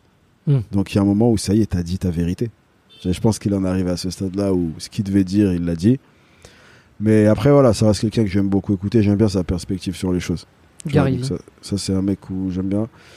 Et pff, là, je crois que c'est les deux qui me viennent en tête. Je dois en avoir d'autres, je pense. Mais de façon régulière, mais c'est déjà pas mal. Tu vois, c'est au final, je dois passer à peu près deux heures par jour à écouter des podcasts entre, Ah ouais, quand même. Bah, entre le. Pendant je, que tu t'entraînes je fais beaucoup de. Non, je m'entraîne avec rien du tout. Putain. Euh, je mets, je fais beaucoup de marche. Le NIT? Non, marche, je marche. Non, mais pour, pour augmenter ton NIT. Ah, mon NIT. à la mode à donné. Ouais, ouais, bah non, parce qu'après, pour moi, de la marche, c'est pas du NIT. C'est si je fais consciencieusement le fait de marcher. NIT, c'est quand tu vas faire ta vie de tous les jours. Donc là, non, c'est vraiment de la marche où je me dis, ok, je vais faire mes 10 000 pas, etc. Après, euh, pendant le cardio ou pendant que je fais la vaisselle ou des trucs comme ça, en général, je vais écouter le podcast. Mais euh, en, en termes de livre-livre, je, je t'avoue que ça fait longtemps que j'ai pas lu. hein. Ouais, c'est souvent le- les bouquins, c'est par période aussi. hein. Tu sais, quand on a, on a envie de s'y remettre, on fait une grosse pause. Non, euh, c'est vraiment en fait, j'ai très peu d'occasions dans ma journée où je peux être posé avec un livre. En Ouais. fait, c'est tellement. C'est hyper dur. Mais moi, je suis d'accord. D'ailleurs, je me force à faire un truc, c'est que je me suis foutu ça dans la routine parce que quand je suis arrivé ici à, Bali, là, pendant, pendant facile deux mois, j'ai pas touché un bouquin. J'arrivais pas. euh, trop de choses à gérer, trop de choses à faire. Ok. Les prios. Et je me suis dit, tiens, à partir de maintenant, donc là, il y a, il y a quoi? Il y a un mois de ça, c'est. euh, je lis un quart d'heure tous les matins. C'est C'est-à-dire que bien. je, je- dès que je me lève, c'est le premier truc que je fais. Et j'essaie de ne pas y déroger. C'est pas grand chose, hein, Mm. mais euh, ça te fait rentrer dans un momentum. Bon, Non, voilà, c'est techniques, mais Je celle-là est bien. Bah, je le faisais avant, moi, avant de dormir. Qu'en fait, tu vois, j'ai pris l'habitude de. Pendant une heure avant de dormir, il n'y a plus d'écran. J'arrête le téléphone, j'arrête euh, Netflix, j'arrête tout veux. t'arrives à gérer avec tous les, en plus avec tout ce que tu dois recevoir, ça doit être une tentation. Non, dès que je coupe, je coupe. C'est là, je ferme la boutique. Euh, Propre. on se voit demain. Bien. Et en fait, c'était le moment que je choisissais pour lire. Mais en fait, là, depuis pas mal de temps, ce moment-là, je le consacre plus à écrire Des vidéos ou euh, Non. Même pas? mes pensées. Je sais, je prends une feuille, un stylo et j'écris ce qui sort. Il y a un objectif, de, il y a une démarche de- de- Non, d'introspection. hein. Non, c'est juste pour extérioriser des. En fait, des fois, ça me fait même réaliser des trucs qui étaient dans ma tête que je m'étais pas verbalisé en fait. Ça me permet d'avoir des pensées, ça me permet de les structurer en fait. Je me dis ah ok, j'avais pensé. à- Et ça peut être n'importe quoi. Je peux écrire un truc où je vais euh, écrire euh, ce que je me souviens du rêve que j'ai fait, ou je vais écrire euh, un dialogue imaginaire que j'aurais avec quelqu'un qui m'inspire si je le rencontrais. Enfin, ça peut être n'importe quoi en fait. Ok, c'est juste extériorise des idées Ouais, que tu as à l'instant. J'écris. En fait, je vais. Je vois là, j'ai une feuille devant moi et j'écris ce qui sort. C'est vraiment, il n'y a aucune direction, ça sort. C'est très décousu. Hmm. Et voilà, ça sort. je- Mais ça me fait beaucoup de bien, je sais pas pourquoi. Eh ben écoute, ça te fait du bien, faut continuer. Ouais, de ouf. Eh ben parfait, Bah, j'ai pas de livre euh, à recommander particulièrement, de trucs qui m'ont bouleversé moi, parce que souvent quand mes invités ils ont pas forcément de livre, je- je- j'en balance un. Euh, en ce moment je lis le- la biographie de Beck BD, ça me fait marrer. Euh, confession d'un hétérosexuel légèrement dépassé, Voilà, qui m'avait été recommandé par ma maman en plus, c'est marrant. Euh, on te suit euh, en description, il y aura ton lien. euh, même si les gens te connaissent absolument, ou peut-être qu'ils n'ont pas trop regardé tes vidéos, ben, ils, ils iront regarder, mais bon, la, la plupart doivent connaître, hein, doivent savoir exactement qui t'es, ce que tu fais. Il y aura ton Insta.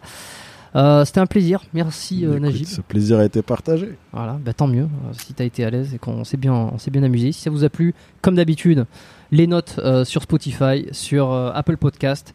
Euh, Allez-y, la bombarder de notes là sur, sur ce podcast. Il faut qu'il devienne absolument une référence dans le domaine du, du sport, du fitness, de la, de la santé. Et au-delà de ça, parce que là, on, on- je suis, le, podcast est déjà dans, dans ces, dans ces charts-là, euh, parmi les, les tops. Donc ce qui serait bien, c'est d'aller chercher maintenant, euh, de faire de ce, de ce podcast euh, quelque chose de, de- encore plus de référence en francophonie. Il y, a- il y a énormément de podcasts qui existent. Mm. Voilà, ceux qui fonctionnent le plus sont pas forcément des podcasts sport, fitness comme le mien. Ouais, mais là, c'est bien parce que toi, c'est varié quand même.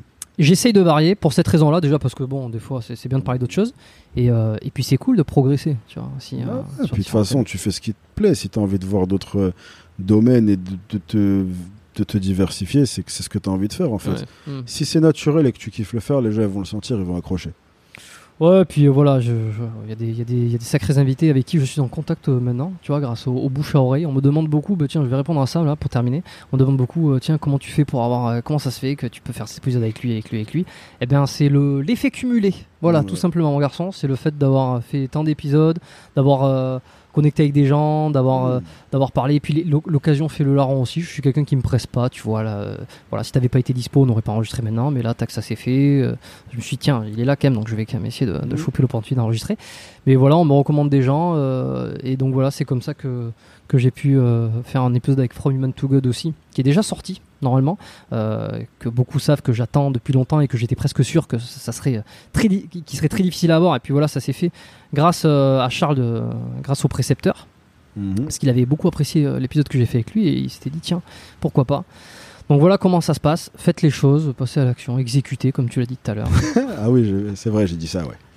ouais ça c'était euh, c'était bien parmi euh, parmi tant d'autres à la semaine prochaine prochain épisode du podcast biomécanique abonnez-vous Allez, à plus. ciao